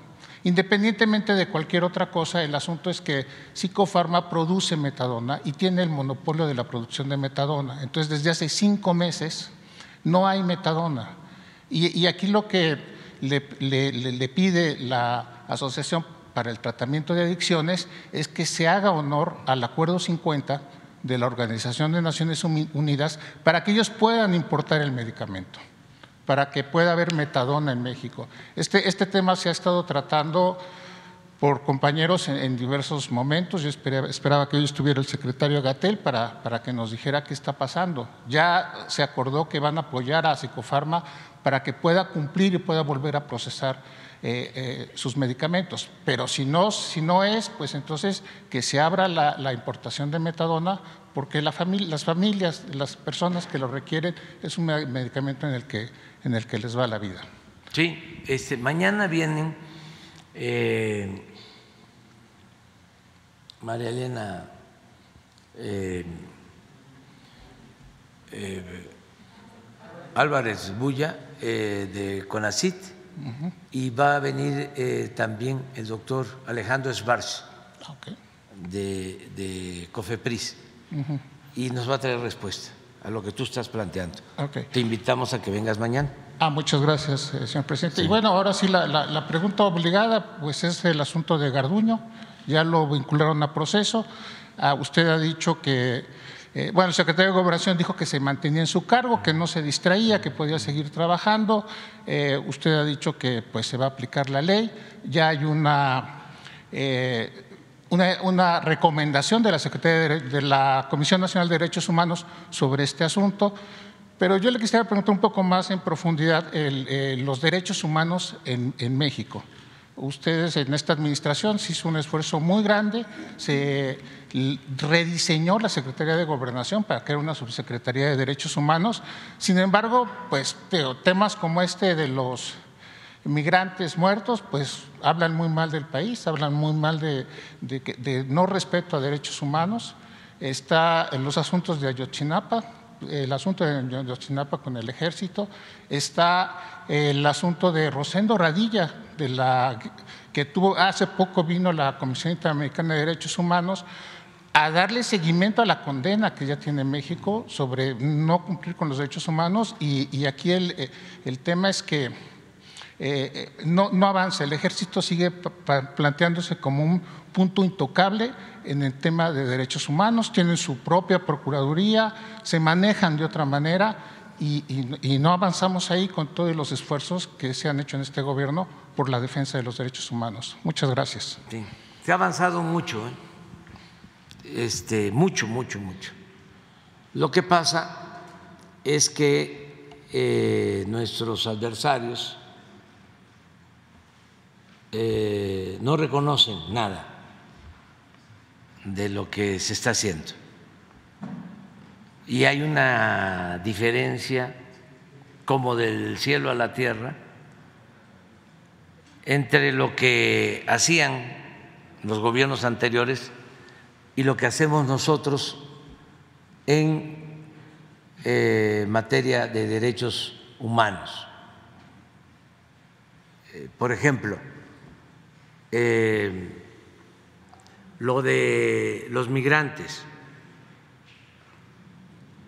Acaba de suceder hace poco este hecho lamentable y ya hay eh, nueve, diez personas en la cárcel. Eh, hay algo que tiene que ver también con derechos humanos. A los eh, sobrevivientes se les está dando una atención médica que les ha permitido salvarse se les trajo a hospitales eh, especializados con los mejores médicos y gracias a eso eh, no han fallecido. Eh, quienes en otras circunstancias o si no se les hubiese dado atención adecuada, oportuna, hubiesen perdido la vida. Eh, este es un hecho muy lamentable eh, porque en este albergue hubo una protesta, eh, quienes estaban ahí incendiaron unas colchonetas pensando de que con la protesta este, iban a poder salir No, no. Eh, están, están, este, están este, hechas las investigaciones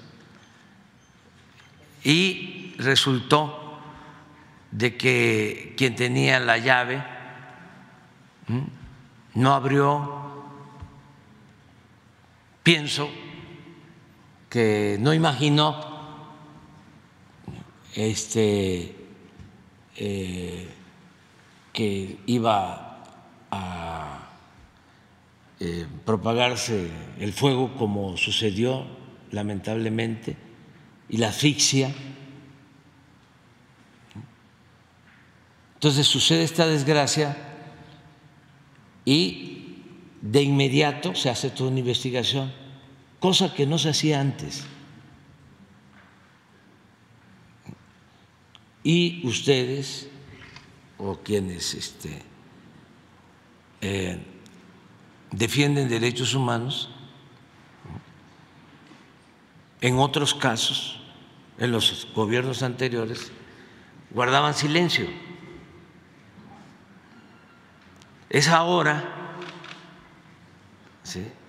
que tenemos diferencias de tipo político con el conservadurismo corrupto, que también muchas organizaciones de derechos humanos financiadas por las mafias del poder eh, están eh, señalando constantemente todo lo que supuestamente significan errores de parte nuestra. Nosotros actuamos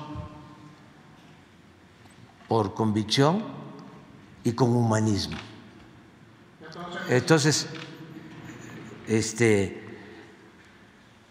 hay un proceso abierto que tiene la Fiscalía, la instrucción que se ha dado al interior del Ejecutivo y la solicitud a la Fiscalía es que actúe con estricto apego a la legalidad, porque nosotros no protegemos a nadie, no hay impunidad, no somos iguales a los gobiernos neoliberales o neoporfiristas que se padecieron en nuestro país.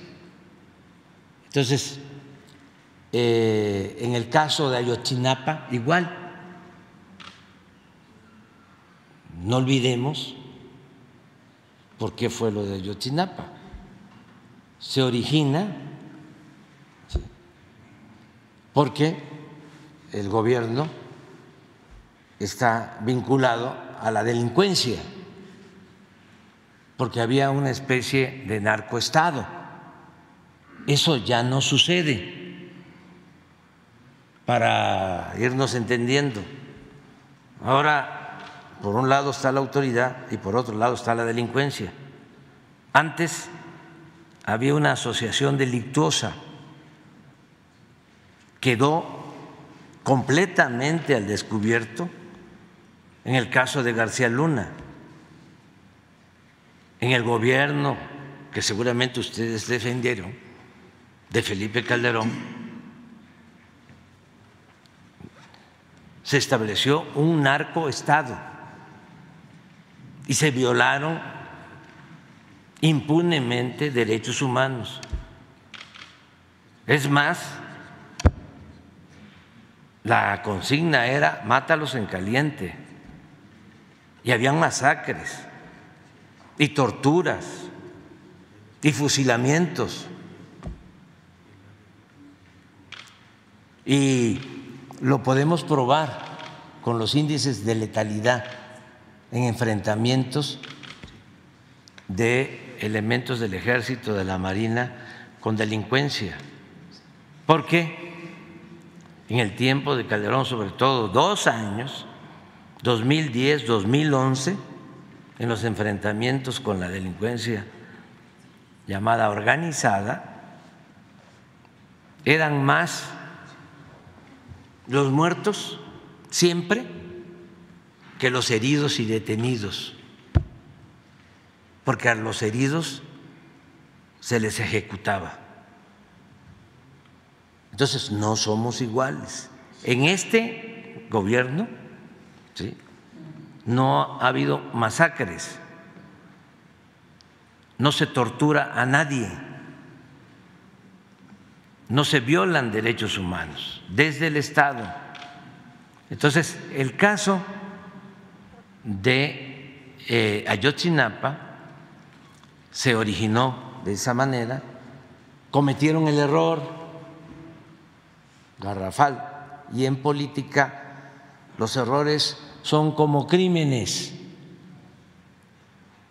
de encubrir. Nosotros no encubrimos nada, no tenemos nada de qué avergonzarnos, no tapamos nada, no hay impunidad. Entonces, fabricaron eh, la llamada verdad histórica supuestamente para proteger a quienes habían participado en la desaparición de los jóvenes, cuando lo que tenía que haber hecho el presidente y todos los que eh, tenían la responsabilidad era señalar y eh, castigar a los responsables. Y no lo hicieron. Entonces, se encubrió eso. Yo hice el compromiso de que íbamos a esclarecer todo y lo estamos haciendo. Lo que pasa es que estamos enfrentando a mafias, porque lo que había era eso, era una mafia de poder. Este, últimamente se detuvo al que estaba de procurador. Eso no se habían atrevido a hacerlo, porque sí había impunidad. Y también se detuvo a militares. Está preso el encargado de la zona militar de Iguala, porque si un elemento del ejército, de la Marina, comete un delito, no se puede encubrir, porque eso, eh, contrario a lo que pensaron quienes protegieron eh, a los que participaron en Ayotzinapa, en Iguala, para eh, desaparecer a los jóvenes de Ayotzinapa, eso en vez de ayudar a las instituciones, las perjudica. Y nosotros tenemos que cuidar instituciones que son fundamentales para el Estado mexicano, como la defensa, como Marina. Entonces, la instrucción que tienen, además, ni siquiera hace falta que yo les este, instruya. Ellos ya saben y han actuado de esa manera. Y no se permite la impunidad. Y va avanzando la investigación de Ayotzinapa. Y cada vez detenemos más gente y eh, no hemos dejado esa investigación y estamos trabajando en eso hasta que aparezca, hasta que se sepa qué pasó. Toda la verdad, es nuestra responsabilidad, pero no somos iguales. ¿Y qué otra cosa dijiste? Lo de la Comisión Interamericana de Derechos Humanos sobre el caso de Rosendo Radilla, Que, aquí no, no se, ha informado nada de ese tema. Se está cumpliendo, este, Alejandro Encinas ya ha informado y voy a aprovechar también para este, decirte algo sobre esta comisión Interamericana de Derechos Humanos, este, no actúa con profesionalismo. Entonces México tiene que salir del Pacto de San José. No, para nada, que vengan, pero este, actúan de manera tendenciosa. Fíjese, fíjese, sí, sí. este, no eh, son confiables. Nosotros les permitimos. Usted sabe que ocupó un cargo de derechos humanos, yo creo que ese, el que está ahora de senador independiente, Álvarez y Casa, y él fue de derechos humanos aquí. Y cuando nosotros estábamos protestando, en el 2006 porque nos robaron la presidencia de la República. ¿Sabe qué recomendó ese señor? Que después pasó a, a estos organismos de derechos humanos a nivel internacional, porque es un farsante, y así hay muchísimos, pseudos defensores de derechos humanos, pseudos ambientalistas, que incluso reciben dinero de gobiernos extranjeros y es su modus eh, operandi, su modo de vida. Bueno, ¿sabe qué recomendó? Que nos desalojaran del Zócalo. Y él tiene una gran influencia en todas las organizaciones supuestamente de defensa de derechos humanos. Entonces, ¿qué hacen los organismos de derechos humanos, por ejemplo? Y ahorita aquí hay un periodista del Perú. ¿Qué hacen este, cuando de manera eh, facciosa, violando derechos humanos, se encarcela al presidente de Perú, básicamente porque no pertenece a la oligarquía de ese país y porque es indígena y vive en la sierra peruana. ¿Dónde están los pronunciamientos de la ONU, del secretario general de la ONU o de los organismos defensores de derechos humanos a nivel internacional? ¿Han escuchado algo? ¿Han escuchado algo ustedes? ¿Sí? Defensores de derechos humanos, de organismos internacionales, eh, a favor de la libertad de Assange. Nada, absolutamente, porque se pliegan, porque están al servicio de las hegemonías, de los potentados. Entonces, ya basta de farsa, ya este, es importante eh, hacer a un lado toda la manipulación que se creó a la par que impusieron la política neoliberal para saquear a los países y despojar a los pueblos de sus recursos naturales. Ahí fue donde los que se creen amos, dueños del mundo, los que se creen los eh, integrantes del gobierno del mundo, empezaron a fomentar todas estas nuevas políticas públicas derechos humanos, ambientalismo y muchas otras políticas públicas que son buenas,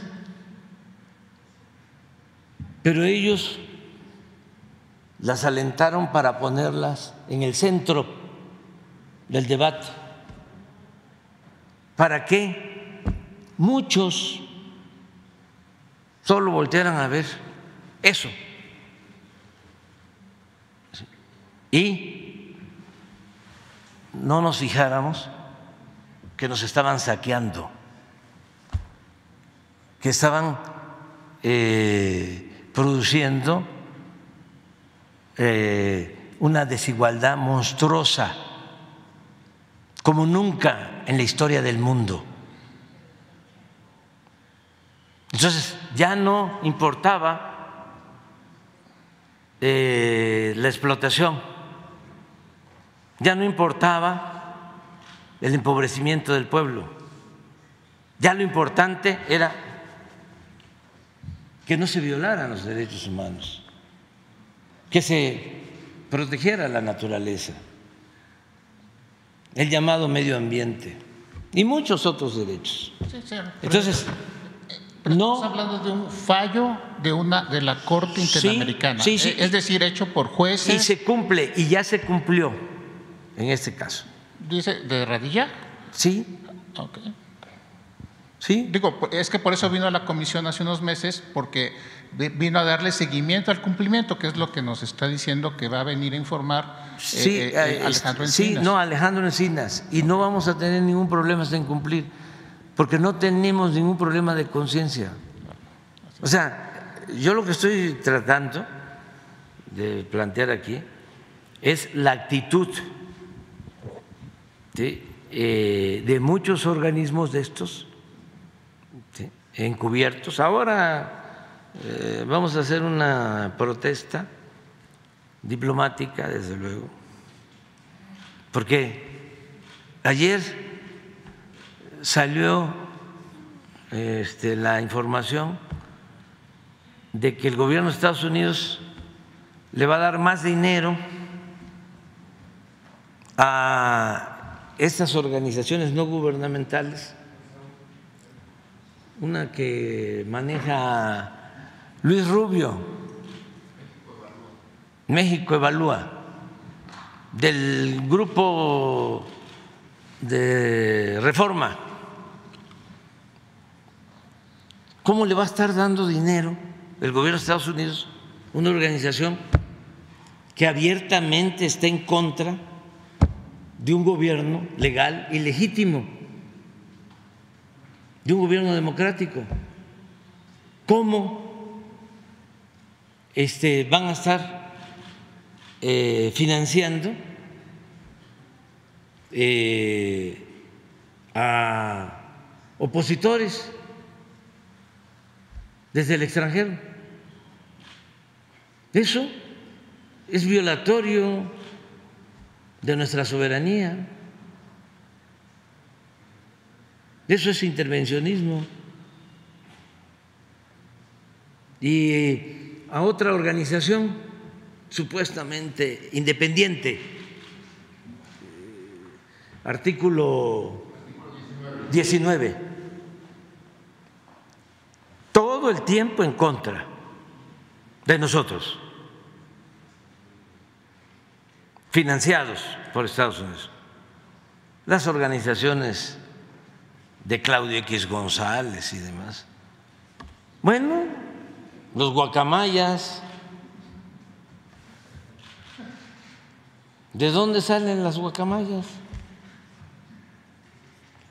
Eh, que le sirven de fuente de información o manipulación al proceso y a Carmen Aristegui. ¿Quiénes son los de las guacamayas? ¿Por qué no hacen una investigación? ¿Mm? Está muy raro, pero este, hipotéticamente creo que eso tiene que ver con el extranjero. Y con agencia. Pero yo no puedo hacer toda la investigación. Ayúdenme, ustedes son mirones profesionales y hacen periodismo de investigación. Lo que no se vale es que se cuelguen de estos hackeos que llevan a cabo agencias de gobiernos internacionales.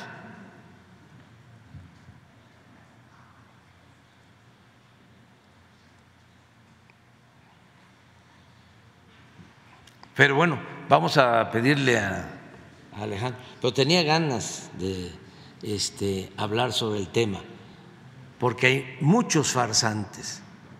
Ahora, fíjense, hasta organizaciones este, de derechos humanos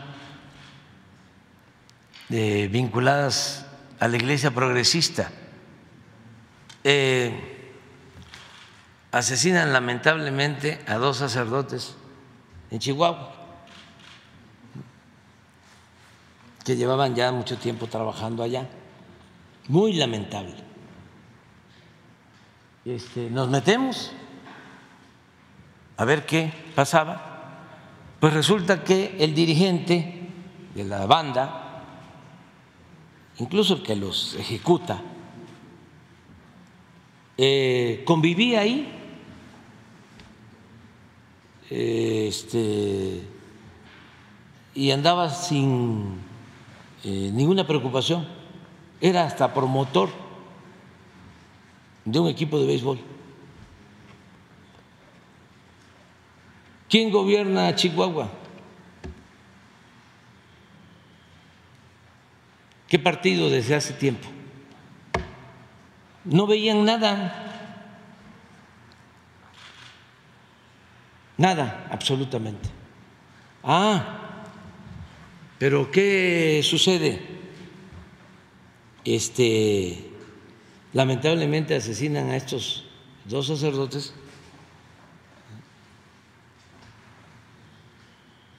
y en un homenaje que se les hace, llega la plana mayor de la oligarquía de Chihuahua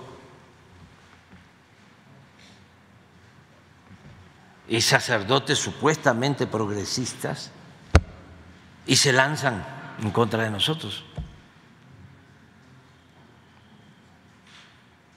Como si nosotros fuésemos los culpables. Claro que tenemos responsabilidad porque somos autoridad, pero no somos culpables. Entonces se aprovechan de una desgracia y toman partido. ¿Por qué? Esos sacerdotes, no los que asesinaron, sino los de las organizaciones de defensa de derechos humanos, muy vinculados a la derecha, al conservadurismo, en Chihuahua, desde siempre. Pero no termina ahí.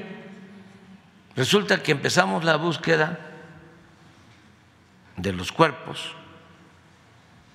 Y habla la gobernadora para decir que se salga el ejército y nos van a entregar los cuerpos.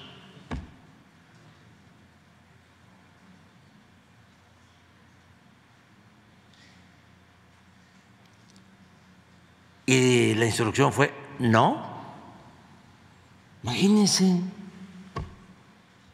Y ya se había hecho un barrido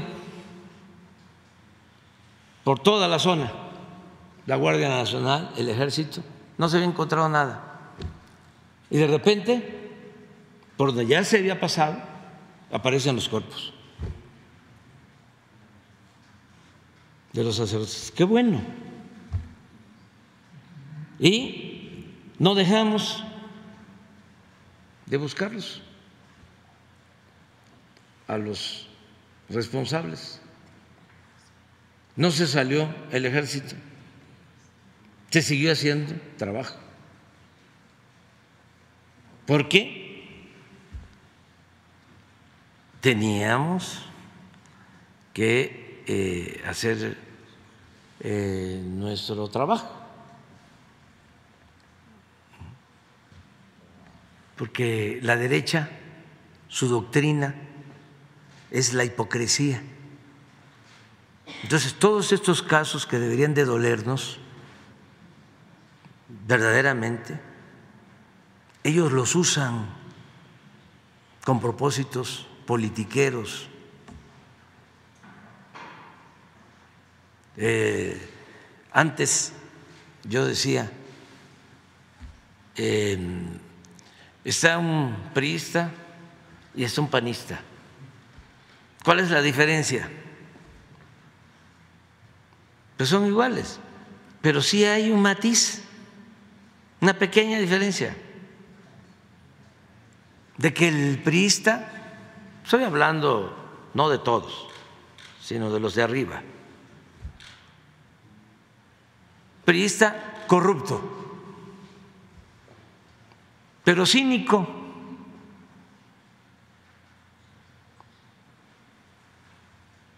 Poco como se decía antes de los líderes sindicales, soy charro y qué. Así actuaban. Corrupto, cínico. El panista de arriba, corrupto, hipócrita.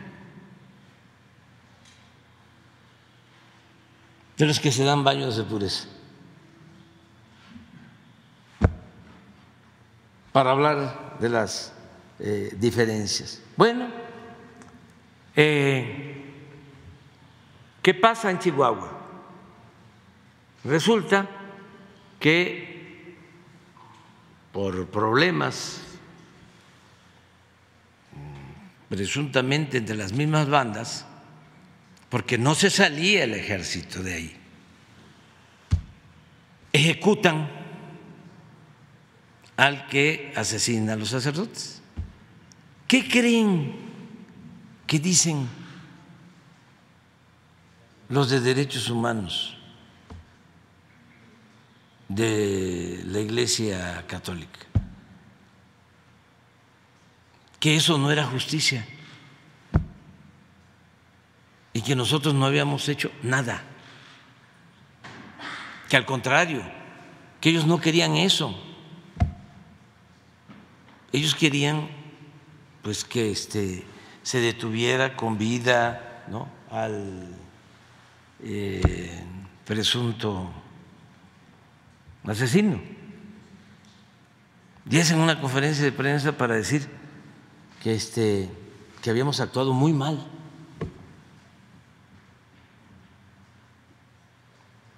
Entonces, esas falsedades son las que este, no aceptamos. Por eso yo digo, eh, ¿cuál es nuestra relación con las iglesias? Muy buena, muy buena, con todas las iglesias. ¿Y por qué, además? Porque independientemente de las creencias religiosas, nosotros los dirigentes tenemos que ser respetuosos de las creencias del pueblo. Y como decía Ignacio Ramírez, el nigromante, yo me hinco donde se hinca el pueblo.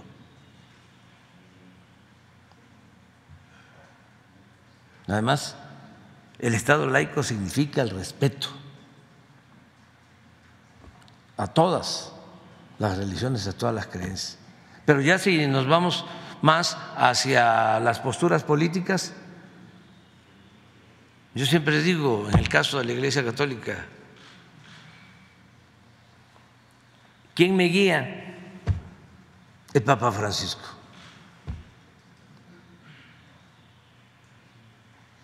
Porque ese Papa ha demostrado ser un verdadero cristiano porque aunque parezca mentira, hay quienes se dicen religiosos y van a iglesia, a la iglesia todos los domingos o al templo y confiesan y comulgan nada más para dejar en cero el marcador. Y salen de ahí y a pecar. Sobre todo son muy pecadores sociales, porque son clasistas, son racistas y muy corruptos. El Papa Francisco es consecuente. De los pocos papas que han estado a favor de los movimientos populares. Nada más para no olvidar, eh, el Papa en la época de nuestra independencia estuvo en contra de Hidalgo y de Morelos. Y no olvidar de que a esos dos curas buenos y rebeldes les quitaron la vida y todavía se ensañaron con Hidalgo porque no solo lo asesinan, le cortan la cabeza y la mantienen, que esto es un hecho este, de lo más vergonzosos de nuestra historia. Que al padre de nuestra patria le hayan cortado la cabeza y le hayan exhibido los conservadores diez años en la plaza principal de Guanajuato como escarmiento. Ese es el conservadurismo. ¿sí? Y el Papa de entonces, a favor de mantener el dominio colonial en México. ¿Y saben por qué tanta eh, saña contra el cura Hidalgo? Porque se atrevió a proclamar la abolición de la esclavitud.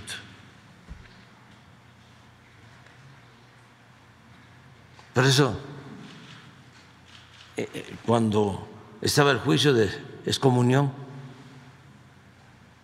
les dijo Hidalgo, ustedes solo tienen como Dios al dinero, su único Dios es el dinero. En la reforma del Papa que había, pues también excomulgó a todos los liberales. En la revolución, el Papa de entonces reconoció a Huerta que había asesinado a Francisco y Madero, el apóstol de nuestra democracia. Este Papa es otra cosa, completamente distinto. Ya nos pasamos del tiempo, pero es que es... Lo de Tamaulipas, a ver. ¿Sí?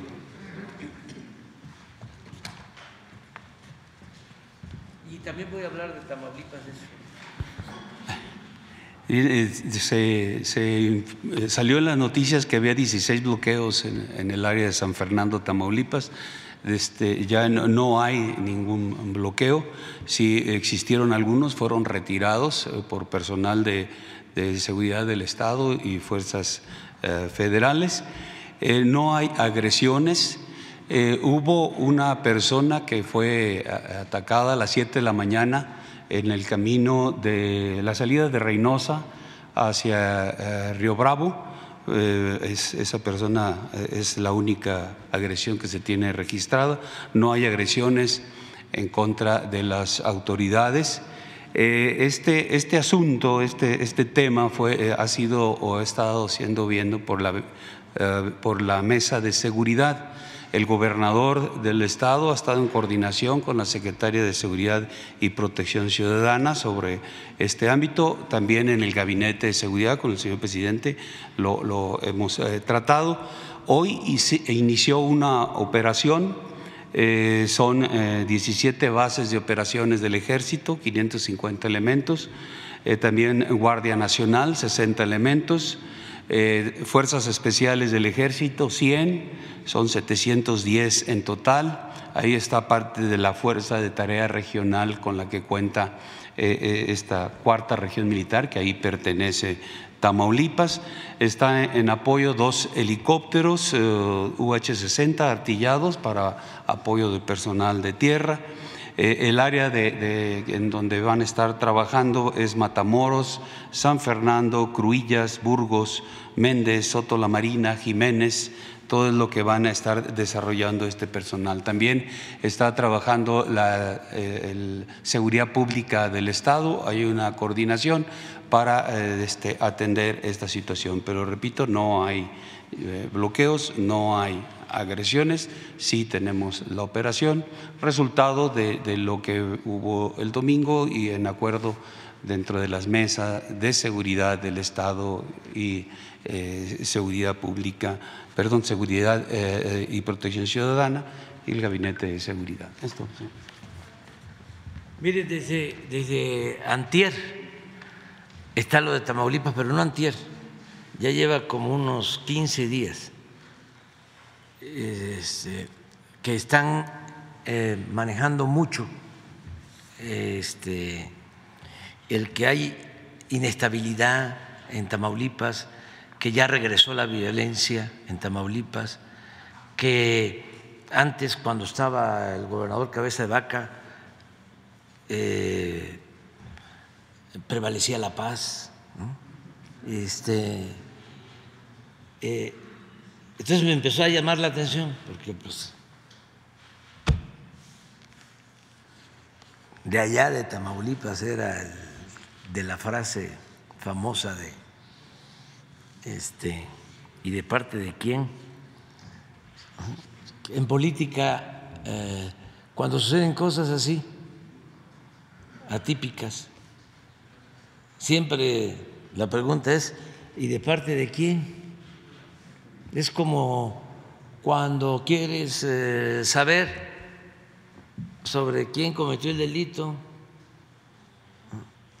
este, cuál es el móvil del crimen y se recomienda síguele la pista al dinero. Entonces es, a ver, ¿de parte de quién? En el caso de Tamaulipas, era la frase de Meme Garza. Em, bueno, ¿qué es lo que estoy yo percibiendo? De que pues hay una lanzada política en contra del gobernador Américo Villarreal. Entonces, no estoy diciendo que no haya problemas de inseguridad en Tamaulipas, claro que los hay, pero este, ¿no ven cómo me respondieron ahorita ustedes? ¿Y Tamaulipas? ¿Y Tamaulipas? Por eso, pero, pero, pero imagínense. Y ahora nos acaba de decir pues sí. Yo les puedo decir que estaba más complicado lo que sucedía en la Tierra Caliente, en Guerrero. ¿Habían cuántos bloqueos? Trece. Trece. Pero ya no hay. Sí. Ya no hay. Y ni se enteraron ustedes. O sea, y ya se resolvió. Afortunadamente, y hay diálogo y todo. Pero para que vean, ahora este, que me visitaron algunos directivos del béisbol, recordaba yo eh, todas las palabras que se usan en el béisbol, ¿no? desde macaneo, y lisa, moña, y algunos me pusieron, te faltó jiribilla. porque puse todas las palabras, pues claro que me faltaron varias, ¿no? Este, pero hay que tener cuidado. Es como cuando se come pescado. Para comer pescado hay que tener mucho cuidado. Dice, para mentir y comer pescado hay que tener mucho cuidado. Ya vámonos a comer pescado. ¿Eh? Fíjense que eh, hablando de las comidas, eh, solo en el trópico, en Tabasco y en Veracruz, Campeche, se desayuna pescado, en pocas partes. Cuando yo era este jefe de gobierno aquí, que desayunábamos, a veces yo invitaba, ¿no? Venían este, personas del extranjero, altos funcionarios públicos, y, este, y los invitaba a hacer, ¿no quieres una mojarra frita? pues no, no se acostumbra a eso, ¿no? pero este, en general, pero sí vámonos a desayunar, que no, que, que no sea mojarra ni, ni, ni, ni empanada de pez lagarto. Vamos a tener reunión hoy con eh, una enviada del de, eh, presidente Biden. Informa. Sí, con su permiso, señor presidente. Es eh, una reunión con la enviada del presidente Biden, es la señora Elizabeth Sherwood Randall, y será aquí en Palacio Nacional con la eh, presencia encabezando el señor presidente. En migración, em, Armas. ah, tráfico de armas y tráfico de drogas también. También, sí, así es. Todos, todos los temas alrededor del tema de la migración. Ese no es mi tema. La Embajada de Estados Unidos había anunciado que se reunirían mañana. Nos- nosotros tenemos recorrido, no, no tenemos conocimiento de esa reunión. Estados Unidos va a enviar 1.500 de sus soldados a su frontera en México. ¿Cuánto? 1.500 soldados. Va a enviar Estados Unidos a la frontera con México por la terminación del título 42. Sí, sí, es, este, pues, es parte de sus facultades. Es un gobierno este, independiente, soberano. Ellos toman esas decisiones y nosotros las respetamos. Vamos a hablar de todos estos temas precisamente el día de hoy. Ya es muy tarde, pero mañana les voy a, este, a comentar algo que tampoco este, este, se, se dio a conocer, pero es interesante, es muy interesante. ¿Eh? ¿Ya encontraron el proyecto ejecutivo del tren rápido a Querétaro? Hoy tengo reunión precisamente con las dos empresas ferroviarias que tienen las concesiones de México Querétaro para ver, eh, hoy voy a hablar con ellos y vamos a tratar este tema. Este, a nosotros nos importa mucho que eh, podamos lograr el que se comprometan los que tienen las concesiones a que no solo eh, haya transporte de carga, sino que pueda haber transporte de pasajeros de la Ciudad de México a Querétaro. Hoy voy a tratar eso. Vamos a reunirnos con las dos empresas eh, más importantes ferroviarias. Este, tenemos reunión para ese tema. Bueno, nos vemos.